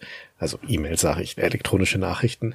Das ist aber auch schon alles, das ist so als konzeptionelle Vorstellung davon, was Hacken bedeutet und was auch ein tiefer Zugriff auf eine Online-Datenbank bedeutet, ist das sehr dürftig, würde ich sagen, oder sehr rudimentär. Ich kann etwas vorher Verstecktes jetzt sehen. Ende. Ja, also so detailliert war es bei Gibson nicht beschrieben, aber so die spätere Romane des Cyberpunks, die machen dann auch schon deutlich, dass das eine real anmutende Welt sein kann. Ja, weil das visualisiert sich ja dann in deinem Kopf, weil du ja diesen direkten Zugang hast dazu. Und hier ist das schon sehr abstrakt. Genau, also hier basiert das in erster Linie auf den Erfahrungen von Leuten, die Computerspiele machen, die erfahren sind mit Bulletin Boards in dieser Szene sich bewegen und die eben auf theoretischer Ebene wie der Troy Miles von dem Projekt Xanadu gehört haben, aber eigentlich orientiert sich das an echt weltlichen Vorbildern. Der Cyberspace ist abgesehen von dieser visuellen Repräsentation mit dieser Matrix und diesen Edelsteinen da drauf, ist das eigentlich eine super konventionelle Vorstellung davon, was das sein sollte, nämlich letztendlich eigentlich nur eine andere Tür zu den gewohnten Webseiten. Also nichts strukturell anderes. Es hat sogar eine ganz schräge Ortsverankerung weil am Anfang kannst du ja auf diese ganzen Mailboxen gehen, die kannst du alle vom selben Ort aus anwählen, wie man das halt gewohnt ist im Internet. Ja, man ist halt an einer Stelle und dann wählt man sich halt irgendwie ein in das Internet oder in das Telefonnetz oder so und dann geht man da halt irgendwie hin. Und hier ist es so, dass verschiedene Cyber-Zugangspunkte, in die man sich einjackt mit seinem Kabel wahrscheinlich, das dann in den Hinterkopf gesteckt wird oder ins Deck, dass die zu bestimmten unterschiedlichen Stellen im Cyberspace führen, in der Matrix führen und dass da so Grenzen bestehen zwischen den Sektoren der Matrix und dass man die sozusagen in der Echtwelt umgehen kann. Ja, es ist eine Grenze zwischen Sektor 1 und 2 und in der Echtwelt kannst du das umgehen, indem du von dem einen Ort zum anderen Ort gehst und dich dann in einem anderen Ort einloggst. Und das ist auch am Anfang total wichtig. Du kommst halt zu bestimmten Sektoren im Cyberspace nicht, wenn du nicht den Ort im Meetspace wechselst super faszinierendes Konzept, finde ich. Das macht jetzt auf der Ebene von einem Vorstellung von einem weltumspannenden Cyberspace keinen großen Sinn, dass der auf einmal in Sektoren unterteilt ist, die in sich geschlossen sind. Aber auf der Ebene der Spielmechanik und der Spielstruktur ist das ganz hervorragend, weil es diese Wechselwirkung, dieser gegenseitige Abhängigkeit schafft von der virtuellen Welt und der echten Welt. Und wie du sagst, Fortschritt im Cyberspace zu erzielen, heißt erstmal an neue Orte in der echten Welt zu kommen. Zum Beispiel hatte ich ja vorhin gesagt, dass es in Chiba City dann diesen abgegrenzten Teil gibt hinter einer Laserschranke, wo die ganzen Firmenhauptquartiere sind, die Hochglanzwelt. Und da muss man irgendwie reinkommen. Und um das zu schaffen, muss sich unser Protagonist einhacken in eine von den Firmendatenbanken und sich dort auf die Mitarbeiterliste setzen. Und dann ist er auf einmal Mitarbeiter einer dieser Firmen und wird deswegen durchgelassen in diesen anderen Bereich. Und dort hat er dann wieder neue Zugänge in höhere Bereiche des Cyberspaces. Und ganz ähnlich funktioniert das später auch nochmal auf Freeside, also zum Beispiel auf dieser Raumstation und da gibt es ja Bankenhauptquartiere.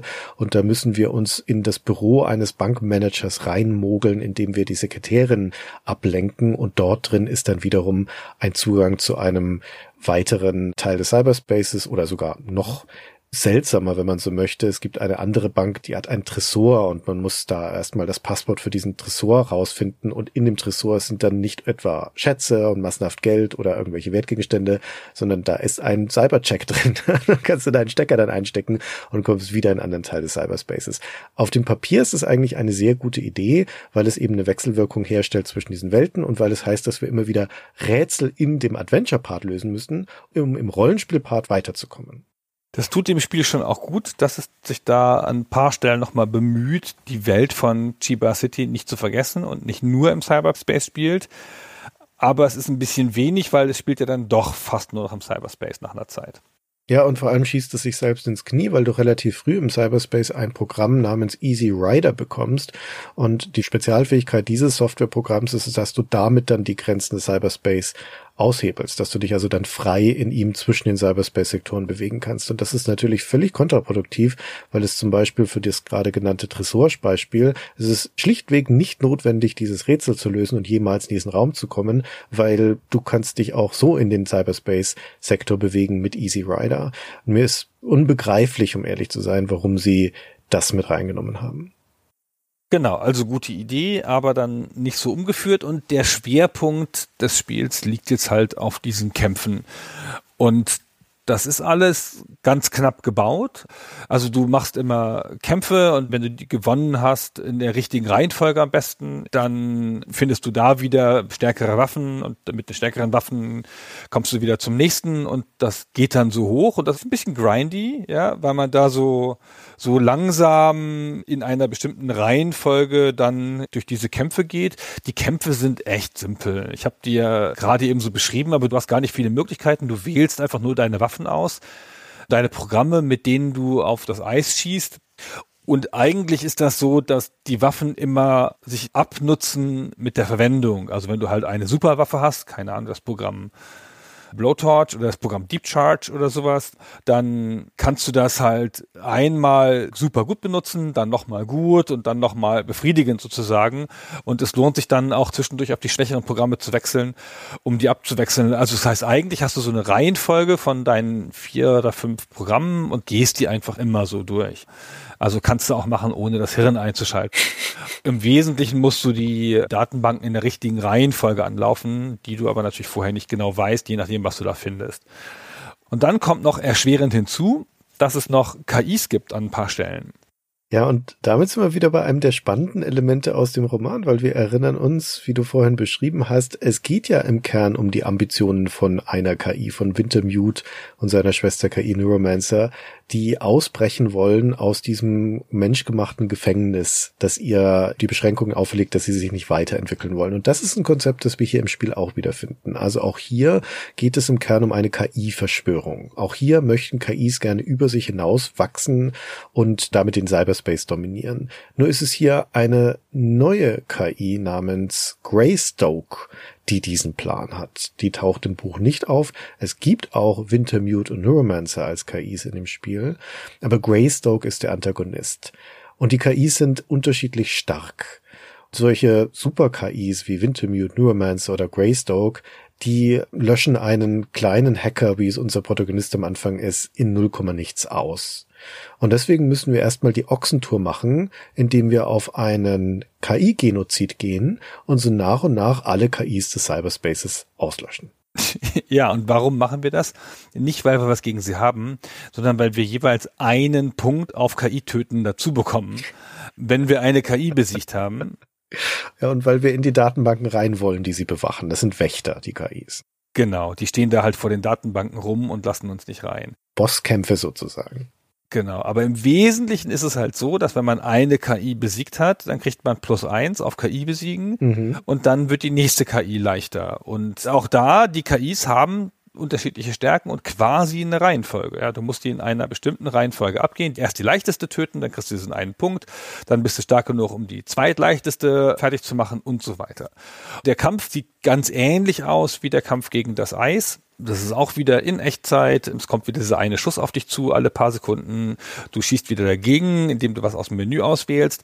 Aber diesmal sind es keine Programme, die gegen das Eis gehen, sondern diesmal sind es Skills, die du teilweise schon am Anfang des Spiels irgendwo gekauft hast. Und zwar so Skills wie Sophisterei, Philosophie, Logik. Logik, genau, Phänomenologie. Also alles solche Sachen, eher so intellektuelle Fertigkeiten. Bin nicht ganz sicher, wie sich das Spiel das denkt, ob du dann da mit dieser KI philosophische Gespräche führst oder ob das einfach eine Waffe ist auf irgendeine Art, aber es ist ja eigentlich ein Skill. Ich nehme mal zugunsten der Fantasie an, dass du, wenn du Logik einsetzt, dass dem der KI ein unschlagbares logisches Argument vorsetzt, mit dem sie dann irgendwie zurechtkommen muss. Aber es funktioniert genauso wie diese Angriffsprogramme gegen das Eis. Das löst so einen Schuss aus und das beschädigt die KI. Gibt ja eine Situation, wo man sich vielleicht so eine Art Annäherung vorstellen kann, weil wir gegen eine Schach-KI mal antreten. Und da ist dann Logik diejenige Angriffsart, die dir ermöglicht, also dann in den Kampf zu treten mit dieser KI. Und da kann man sich vielleicht vorstellen, dass wir da so eine Art Schachduell ausfechten mit der, auch wenn es das in der Praxis nicht ist, weil wir sie auch mit philosophischen Argumenten zum Beispiel angehen dann in der Folge.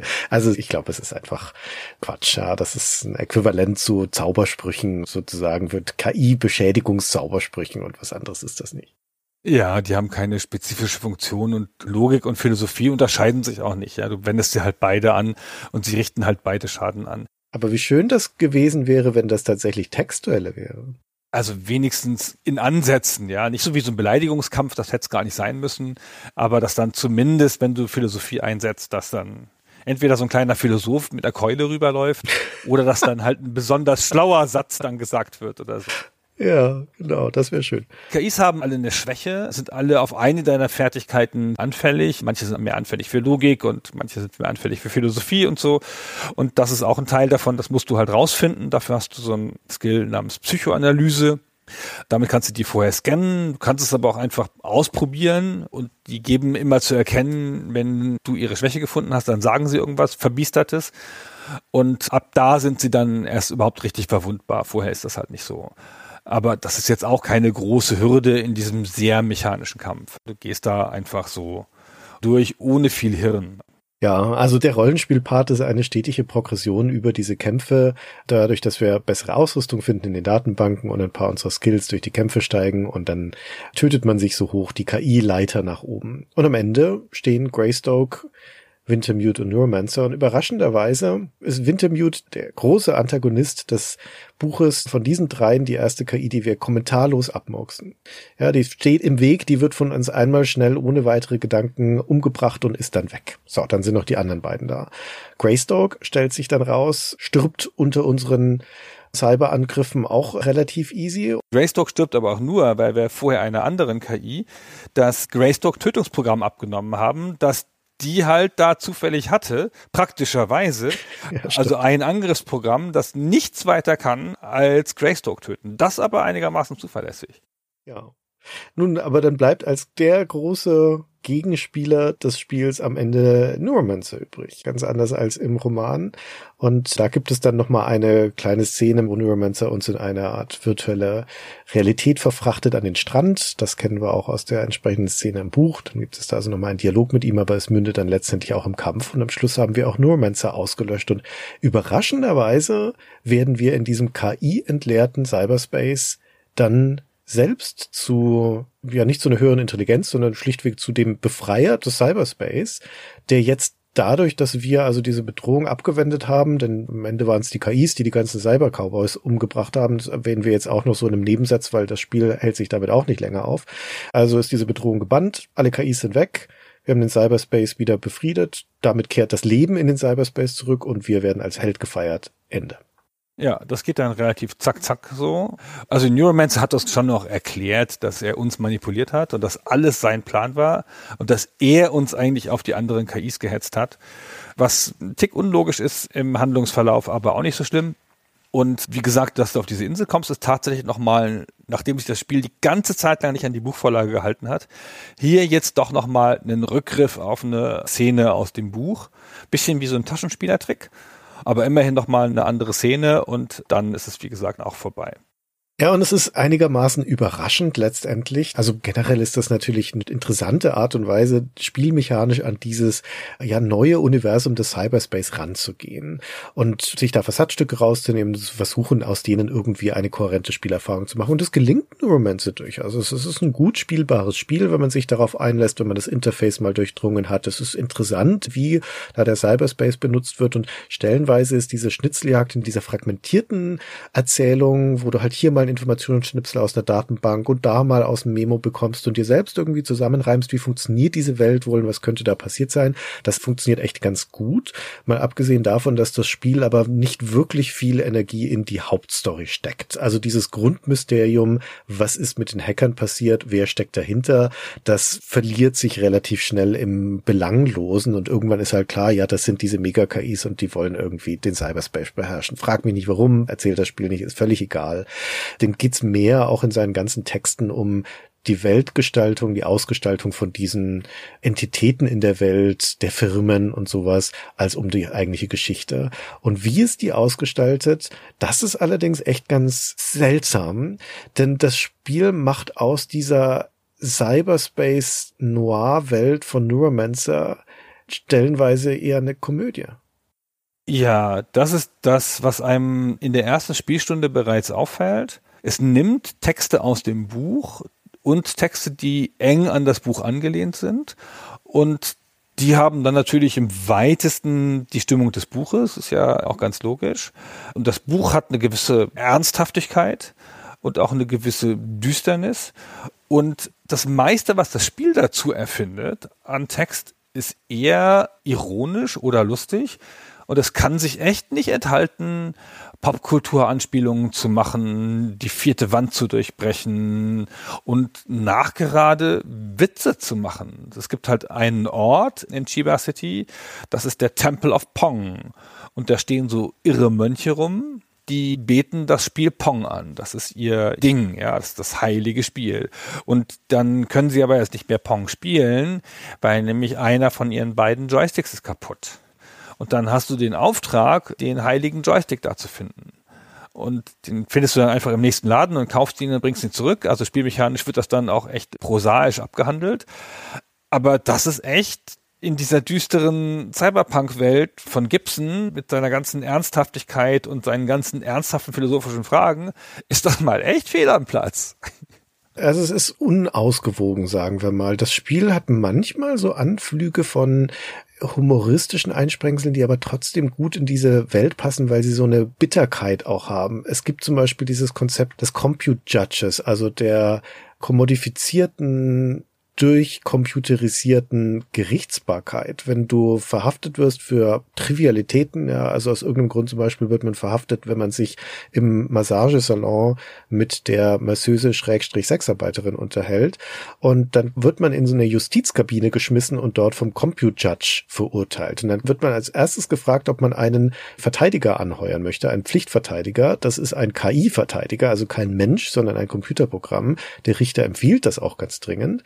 Das kostet aber dann Geld, 250 Credits. Dann kann man das annehmen oder ablehnen. Wenn man das ablehnt, wird man von dem Verteidiger aufs Wüsteste beschimpft und der sagt, das ist eine Beerdigung und sowas. Und dann kann man sich da verteidigen, theoretisch verschiedene Verteidigungsformen wählen, also in Multiple-Choice-Dialogen. Es läuft aber zwangsläufig immer darauf hinaus, dass man verurteilt wird und 500 Credits Strafe zahlen muss. Und wenn man sich den Verteidiger leistet, den KI-Verteidiger, dann sagt er, das war eine gute Entscheidung und sagt zu dem Richter, mein Mandant bekennt sich schuldig und plädiert auf Todesstrafe. Ja, und dann kannst du da sagen, was? Und das läuft aber auch wieder darauf hinaus, du wirst zu einer Geldstrafe verurteilt. 500 Credits sind nicht ohne, das ist schon ganz happig. Und das ist für sich genommen erstmal eine ganz amüsante Szene, und es gewinnt dadurch dann aber später nochmal eine ganz interessante scharfe Kante, weil du dann im Cyberspace dich einhacken kannst in das Central Justice System und dort dann durch Memos erfährst, dass das eine reine Geldmachmaschine ist, dass diese KIs von den Verteidigern zufallsgeneriert sind und dass die nur dafür da sind, um den Angeklagten noch weiteres Geld aus der Tasche zu ziehen. Also dieses ganze Justizsystem ist hier durch und durch korrupt. Es ist sogar so designt, korrupt zu sein und möglichst als eine Einnahmequelle, ein ökonomisches System hier aufzutauchen, also eine Perversion von dem, was die Gerichtsbarkeit, das Justizsystem eigentlich sein sollte. Und das finde ich ganz schlau, ja, also da benutzt das Spiel übersteigerten satirischen Humor, um aber ein Konzept darzustellen, das in die Welt passt das ist insbesondere schön, weil es ja eine Verankerung in der Welt hat und du nicht nur in Texten im Cyberspace davon erfährst. Das hat noch ein paar andere Schlüsse dieser Art und auch ein paar andere interessante Konzepte, teilweise aus dem Buch und teilweise nicht. Aber da ist es dann nur in Texten im Cyberspace zu finden. Da hast du dann keinen so einen starken Anhaltspunkt aus der echten Welt, wo du diese Sache, die dann da offengelegt wird, schon am eigenen Leib erfahren hast. Und dann hast du da keinen richtigen Bezug zu und dann liest du das halt so als Flufftext so runter, ohne große Emotionen. Ja, ja, und auf der anderen Seite hat es dann aber so Dinge wie den Cop-Talk-Skill zum Beispiel, wo das Spiel postuliert, dass in dieser Welt es Donutläden gibt, in denen grundsätzlich nur Polizisten sich aufhalten dürfen. Da werden Normalsterbliche rausgeschmissen. Das ist schon ein sehr billiger Gag und sehr klischeehaft. Und die Möglichkeit dann aber sich doch darin zu bewegen und mit dem Polizisten zu reden, ist, indem man den Skill Cop Talk lernt. Und das bedeutet, dass man dann irisch redet, weil in dieser Welt von Neuromancer dem Spiel reden alle Polizisten irisch. Und dann begrüßt du diesen Polizisten und sagst, well now, my Irish eyes are smiling, O'Reilly, corned beef and cabbage. Und er sagt, Finnegan, old pal, top of the morning to you. Und dann auf einmal versteht er dich. Und wenn du wiederum mit Cop Talk mit anderen Leuten redest, zum Beispiel mit Ladenbesitzern, wo du fünf Minuten vorher denen noch irgendein Deck abgekauft hast, dann sprichst du irisch mit denen und auf einmal halten die sich für einen Polizisten. Das macht absolut keinen Sinn und es ist auch so ein dummer Gedanke. Also das ist so ein Penela-Humor, dass Polizisten dann auf einmal irisch reden. Also irisch reden im Sinne von Englisch mit ein paar irischen Klischeesachen da reingestreut, ne? Ja, genau. Also Top of the Morning und so. Ja, ja, also reden natürlich auch keine Iren. Kleeblätter und Leprechauns und so, genau. Also das ist schon echt ein bisschen albern, zumal wir hier immer noch in Tokio sind. Also in Boston vielleicht, ja, aber doch nicht in Tokio. Ja, und das Spiel durchbricht auch relativ häufig die vierte Wand, spricht den Spieler an oder redet über seine Situation als Spiel. Also da reflektiert unser Protagonist auf einmal die Tatsache, dass er hier in einem Spiel ist. Und auch sehr häufig werden Insider-Jokes von Interplay untergebracht. Also es gibt zum Beispiel ganz am Anfang des Spiels schon eine Werbemail von Interplay, wo drin steht, dass Bart's Tale 714 jetzt im Laden sei und Wasteland 4 angekündigt.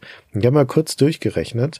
Wir sind ja hier im Jahr 1988, da sind zwei Bart's Tales erschienen wenn im Jahr 2058, wo das Spiel spielt, Bart's Tale 714 erscheint, dann müsste ab 1988 alle 35 Tage ein neues Bart's Tale erscheinen, um diese Versionsnummer zu erreichen. Nö, ich hätte die schon gespielt. ja, hättest du genau einen Monat immer, um das durchzuspielen. Ja, ist mehr so ein episodisches Game dann halt. Ja, vermutlich.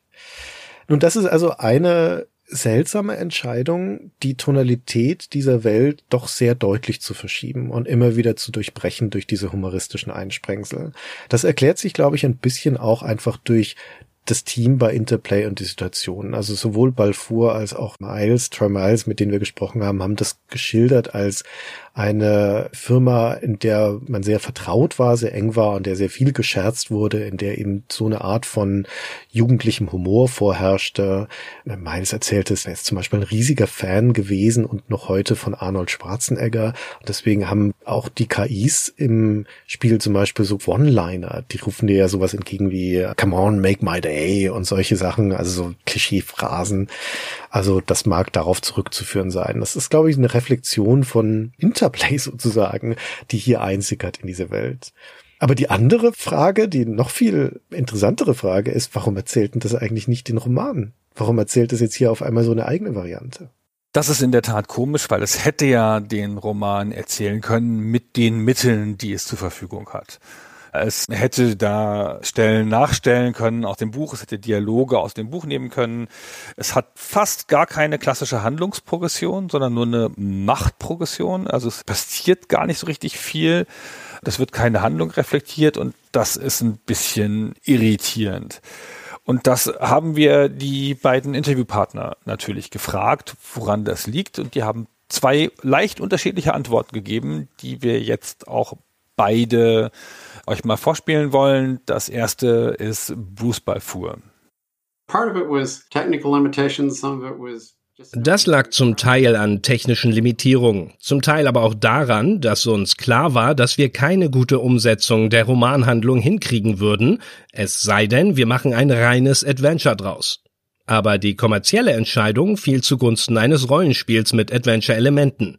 Ich finde schon, dass eine Menge der Konzepte aus dem Buch auch im Spiel gelandet sind, aber im Endeffekt haben wir eine Welt auf Basis des Romans erschaffen, anstatt einer direkten Umsetzung von dessen Handlung.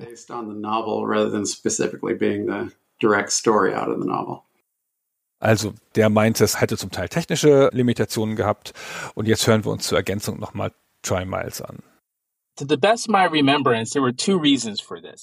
Soweit ich mich erinnere, gab es zwei Gründe dafür. Der erste war, dass wir mit unserem Spiel auch die Menschen ansprechen wollten, die den Roman schon kannten. Die sollten nicht unbedingt wissen, was passieren würde. Zudem haben wir damals fest damit gerechnet, dass da bald ein Film in den Kinos laufen würde, also sind wir lieber unseren eigenen Weg gegangen. Aber ich denke, da gab es auch noch eine klitzekleine Sorge, zumindest bei Brian und mir, dass wir die Lizenz vielleicht doch noch verlieren könnten und dann alles im Spiel hätten umbenennen müssen. we might lose the rights at some point and we might have to rename everything in this game. Ja, das erscheint mir sehr schlüssig, die Begründung von Trey Miles. Ja, sowohl der Wunsch, sich von dem potenziellen Film abzugrenzen, von dem sie ja noch annehmen mussten, dass der bald kommt, als auch die Sorge, naja, vielleicht wird es doch nichts und das ganze Filmprojekt bricht zusammen und unsere Lizenz ist weg. Aber machen wir mal lieber was, was man auch austauschen könnte. Erscheint mir völlig schlüssig. Ja, das finde ich auch. Aber am Ende waren ja die ganzen Namen drin. Und das ist ein bisschen irritierend. Was total leicht gewesen wäre, was ich irgendwie schöner gefunden hätte, ist, wenn Greystoke Wintermute gewesen wäre. Ja. Also Wintermute gibt es ja im Buch als den Protagonisten und er kommt ja auch im Spiel vor, sitzt da halt stumm rum, wie du schon gesagt hast. Und die handelnde KI hier ist Greystoke und das hätte man einfach tauschen können. Und dann wäre es ein Tick näher am Buch gewesen. Also ein Tick auch nur, ne?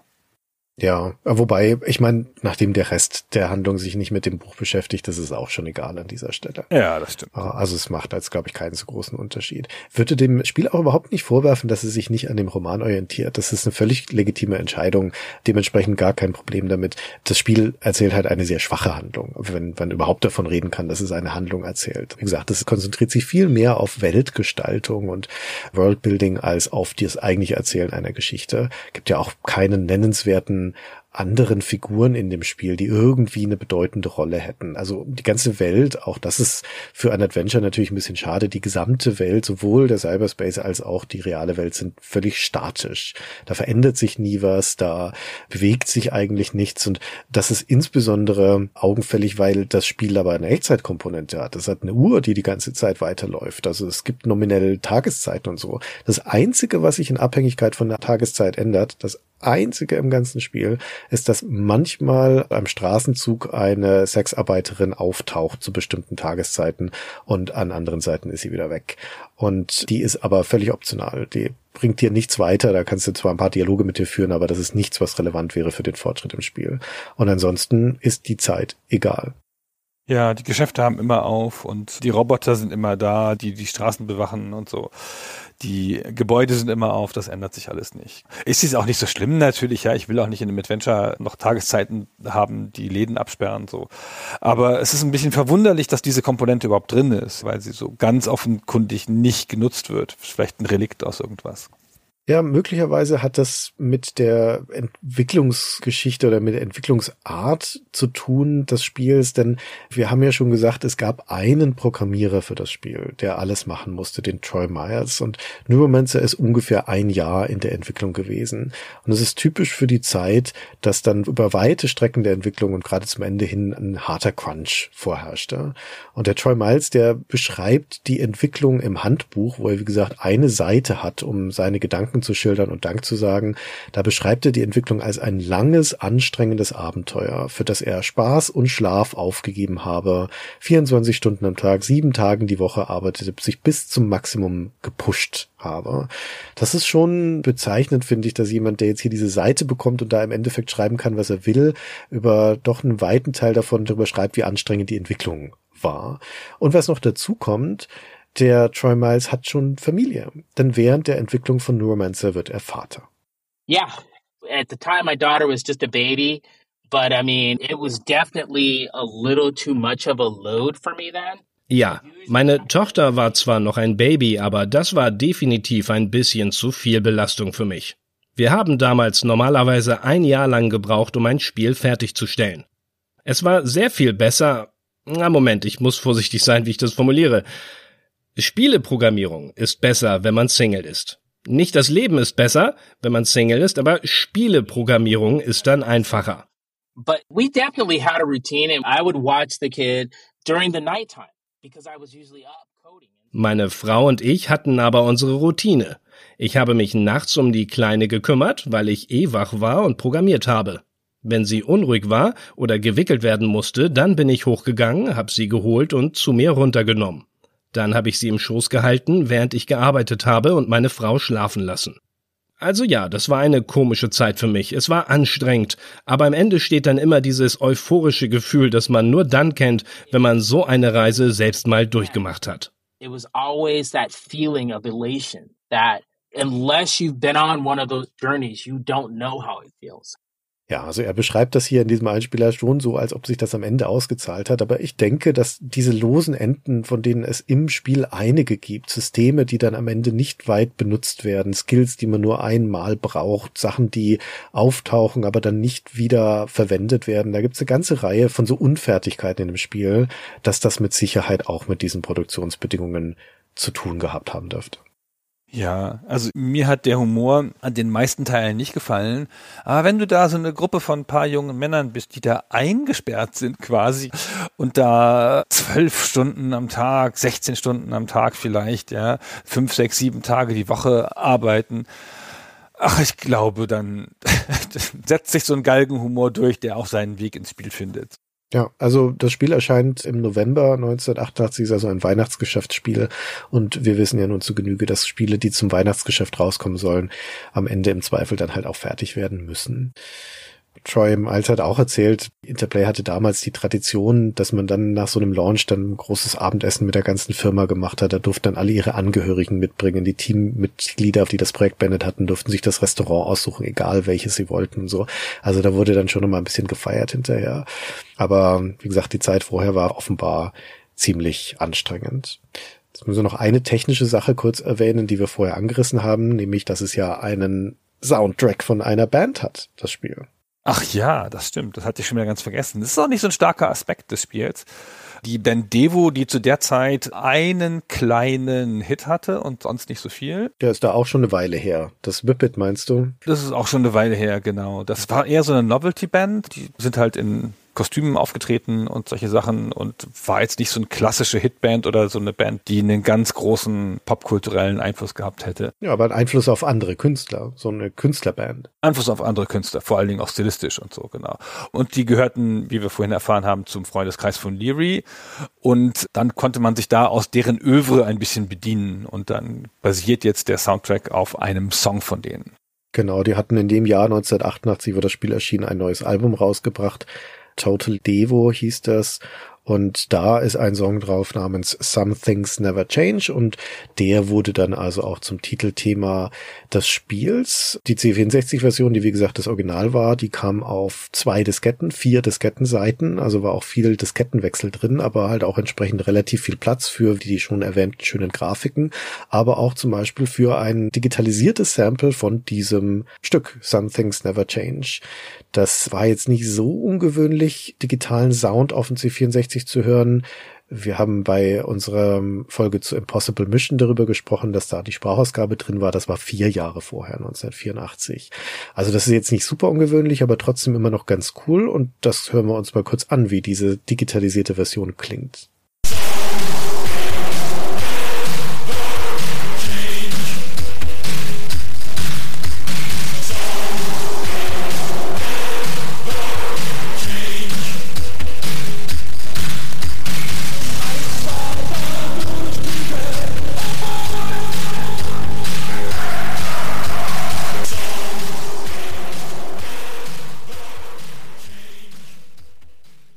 Im Spielverlauf selbst wird dann ab und zu auch nochmal dieses Stück eingespielt, aber jetzt nicht mehr gesampelt, sondern als SID, also mit dem Soundchip des C64 abgespielt und auch das können wir uns nochmal anhören und ich habe hier im Vergleich nochmal das Originalstück von Devo dazu geschnitten, so man auch hören kann, wie das im Original klingt.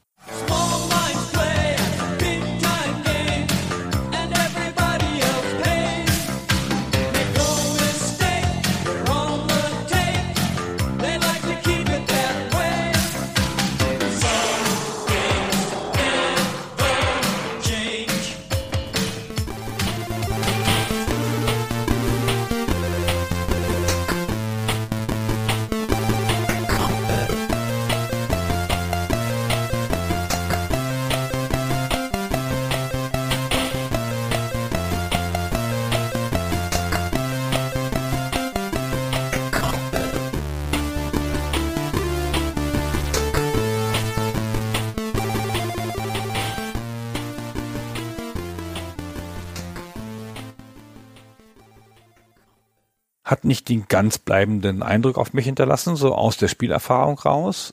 aber es wurde auf dem Cover erwähnt.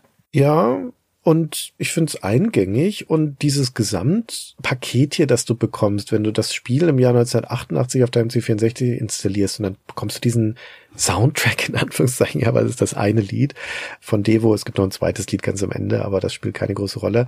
Aber du hörst da dieses gesampelte Ding, du siehst die schicken Grafiken, du tauchst auf einmal in diese Welt ein aus diesem Roman. Also für die Zeit ist das schon ganz cool. Ja? Also das ist schon ein eindrucksvolles Paket, das Interplay hier gestrickt hat. Das ist spielmechanisch unausgegoren, aber nicht bis zu dem Grad, dass es jetzt irgendwie unspielbar wäre. Und dass es halt einfach so ein paar Hänger hat und dass es seine Geschichte nicht sonderlich gut erzählt. Aber insgesamt ist das für seine Zeit schon ein eindrucksvolles Programm gewesen. Das ist richtig. Es wird dann auch nach dem Erscheinen auf dem C64 noch portiert auf andere Systeme, PC und Amiga und Apple II hatte ich schon erwähnt. Es kriegt auch gute Reviews in der Presse. Die amerikanische Computer Gaming World. Ich wollte schon CGW sagen, aber das ist auch das dämlichste, wie man sagen kann. die CGW oder die Computer Gaming World hat es als Adventure des Jahres ausgezeichnet. Also nicht als Rollenspiel des Jahres, die sind nicht drauf reingefallen. Ne? Nee, die haben es geblickt. Immerhin als Adventure des Jahres, aber das ist ja schon nicht so schlecht. Und die Computer and Video Games in UK hat 90 Punkte vergeben. Hierzulande die bekannt kritische Powerplay immerhin 84. Respekt, ja, ist eine super Wertung. Ja, das ist nicht so schlecht für so ein Spiel. Ja, also das ist echt ganz gut. Wir wissen nicht, ob es ein finanzieller Erfolg war. Es gibt keine offiziellen Verkaufszahlen, die man irgendwo aus einer Pressemitteilung oder irgendwoher finden könnte. Aber Neuromancer, der Roman, war schon ein Kracher zu der Zeit und auf dem Höhepunkt, dem vorläufigen. Der war vier Jahre im Markt, war schon sehr bekannt. Es waren schon zwei Fortsetzungen erschienen. Ich kann mir schon vorstellen, dass der auch das Spiel gezogen hat. Ja, andererseits bleibt es aber natürlich auch ein Einzeltitel. Also bin mir jetzt nicht sicher, inwieweit man Neuromancer hätte fortsetzen können, aber Troy Miles hat uns zumindest erzählt, dass die Engine so ausgelegt war, dass man mit der auch noch andere Spiele hätte machen können und dass sie bei Interplay zumindest mit dem Gedanken gespielt hätten, das auch zu tun. Dazu kommt es dann aber nicht, denn kurz darauf bekommt Interplay die nächste vielversprechende Lizenz, Herr der Ringe, und da setzt sich dann Troy Miles auch wieder dran und wird dort Hauptprogramm Programmierer. Also das 1990 erscheinende Lord of the Rings Spiel, das wird also auch maßgeblich von ihm geprägt und, und programmiert. Und er ist noch bis 1992 bei Interplay und scheidet dann aus, nachdem seine Ehe an dem dauernden Crunch zerbrochen ist. Er macht dann aber als Programmierer weiter Karriere, aber außerhalb der Spielebranche und in etwas ruhigerem Fahrwasser. Das war dann wahrscheinlich besser. Jedenfalls das nächste Spiel von Interplay, das nächste Herr der Ringe Spiel ist dann sehr anders. Also das nutzt dann diese Engine nicht. Und das passt vielleicht auch nicht. Vielleicht gibt es gar nicht so viel Datenbanken in der Herr der Ringe Welt, wo man Sachen nachlesen könnte und das alles in Sprechblasen abzuhandeln. Also man muss schon sagen, diese Engine hat schon funktioniert für diese Art von Spiel, aber das wird sicher nicht für jedes Setting eine ideale Engine sein und das ist halt auch ein bisschen, also gerade wenn man es als Grafik-Adventure sieht, bei der rasanten Entwicklung, die die Grafik-Adventures zu der Zeit machen, vor allen Dingen durch LucasArts, kann es dann schon nicht mithalten, ja, mit seiner relativ geringen Interaktion in der Spielwelt. Ja, und es ist eine C64-Engine. Also auch da die Zeit von den 8-Bit-Computern ist dann einfach vorbei. Auch wenn die, wie gesagt, portiert wurde, auch auf PC und Amiga ST, also 16-Bit-Plattformen. Nichtsdestotrotz im Kern ist das einfach veraltete Technologie. Jetzt haben wir schon gesagt, wo Troy Miles geblieben ist. Wie ging es weiter mit Bruce Balfour? Der zieht weiter zu Sierra Online und verantwortet dort dann das zweite Laura Bow Spiel. Da haben wir auch schon drüber gesprochen in unserer Folge zu The Colonel's Bequest. Und bei Sierra ist er auch verantwortlich für Outpost. Das hat einen sehr schlechten Ruf in der Spielebranche, weil das super ambitioniert war, aber völlig unfertig veröffentlicht wurde. Vielleicht sprechen wir da bei Gelegenheit auch nochmal mit ihm drüber irgendwann. Und später hat er dann hauptsächlich als Autor, als Schriftsteller mehrere Romane veröffentlicht bis heute. Ja, und Cyberpunk wird natürlich ein etabliertes Genre und zieht dann noch einige weitere Spiele nach sich, wie zum Beispiel Shadowrun, die also auf dem Rollenspiel basieren, oder Cyberpunk 2077, jetzt vor nicht allzu langer Zeit. Nur kein weiteres Neuromancer-Spiel. Das Spiel von Interplay ist bis heute der einzige Versuch geblieben, ein Spiel auf Basis von Neuromancer zu machen. Und vor allen Dingen, es gibt auch keinen Film. Die Rosenberg mit ihrem amateurischen Projekt macht da noch eine Weile weiter. Bis Ende der 80er findet nie ein Studio, nie ein Finanzier. Irgendwann versandet es, vielleicht geht ihnen auch das Geld aus oder sie sind nicht mehr willens, dem Projekt Geld hinterher zu werfen. Und dann wickeln sie die Cabana Boy Productions ab, ohne dass die jemals einen Film gemacht hat. Und Ende der 90er hat die Sache dann für die Rosenbergs, wir haben es vorhin ganz kurz angedeutet, noch ein juristisches Nachspiel, weil sie versucht haben, ihr Investment da widerrechtlich steuerlich abzuschreiben. Das ist doch eine unschöne Fußnote so. Bestimmt denken die Rosenbergs nicht mehr so gerne an Neuromancer zurück. Ja, vermutlich. Aber wir denken ganz gerne an diese schöne Geschichte zurück. Das hat uns erlaubt, das alles zu erzählen. Wir sind damit am Ende und hoffen, euch hat es auch gefallen. Wenn ihr noch etwas mehr zu unserer Erfahrung mit Neuromancer hören wollt, dann gibt es für unsere Unterstützer eine ganze Staffel Stay Forever spielt dazu. Das haben wir nämlich unlängst auf diese Weise in diesem Format gespielt und, und da schildern wir sehr detailliert unsere ganze Spielerfahrung und unsere Fortschritte. Wer möchte, kann das also da nochmal nachhören. Und die Interviews, von denen ihr Ausschnitte gehört habt mit Bruce Balfour und Troy Miles, die veröffentlichen wir wie gewohnt auch nochmal separat. Dann bedanken wir uns bei allen, die bis hierher zugehört haben. Bis zum nächsten Mal. Tschüss.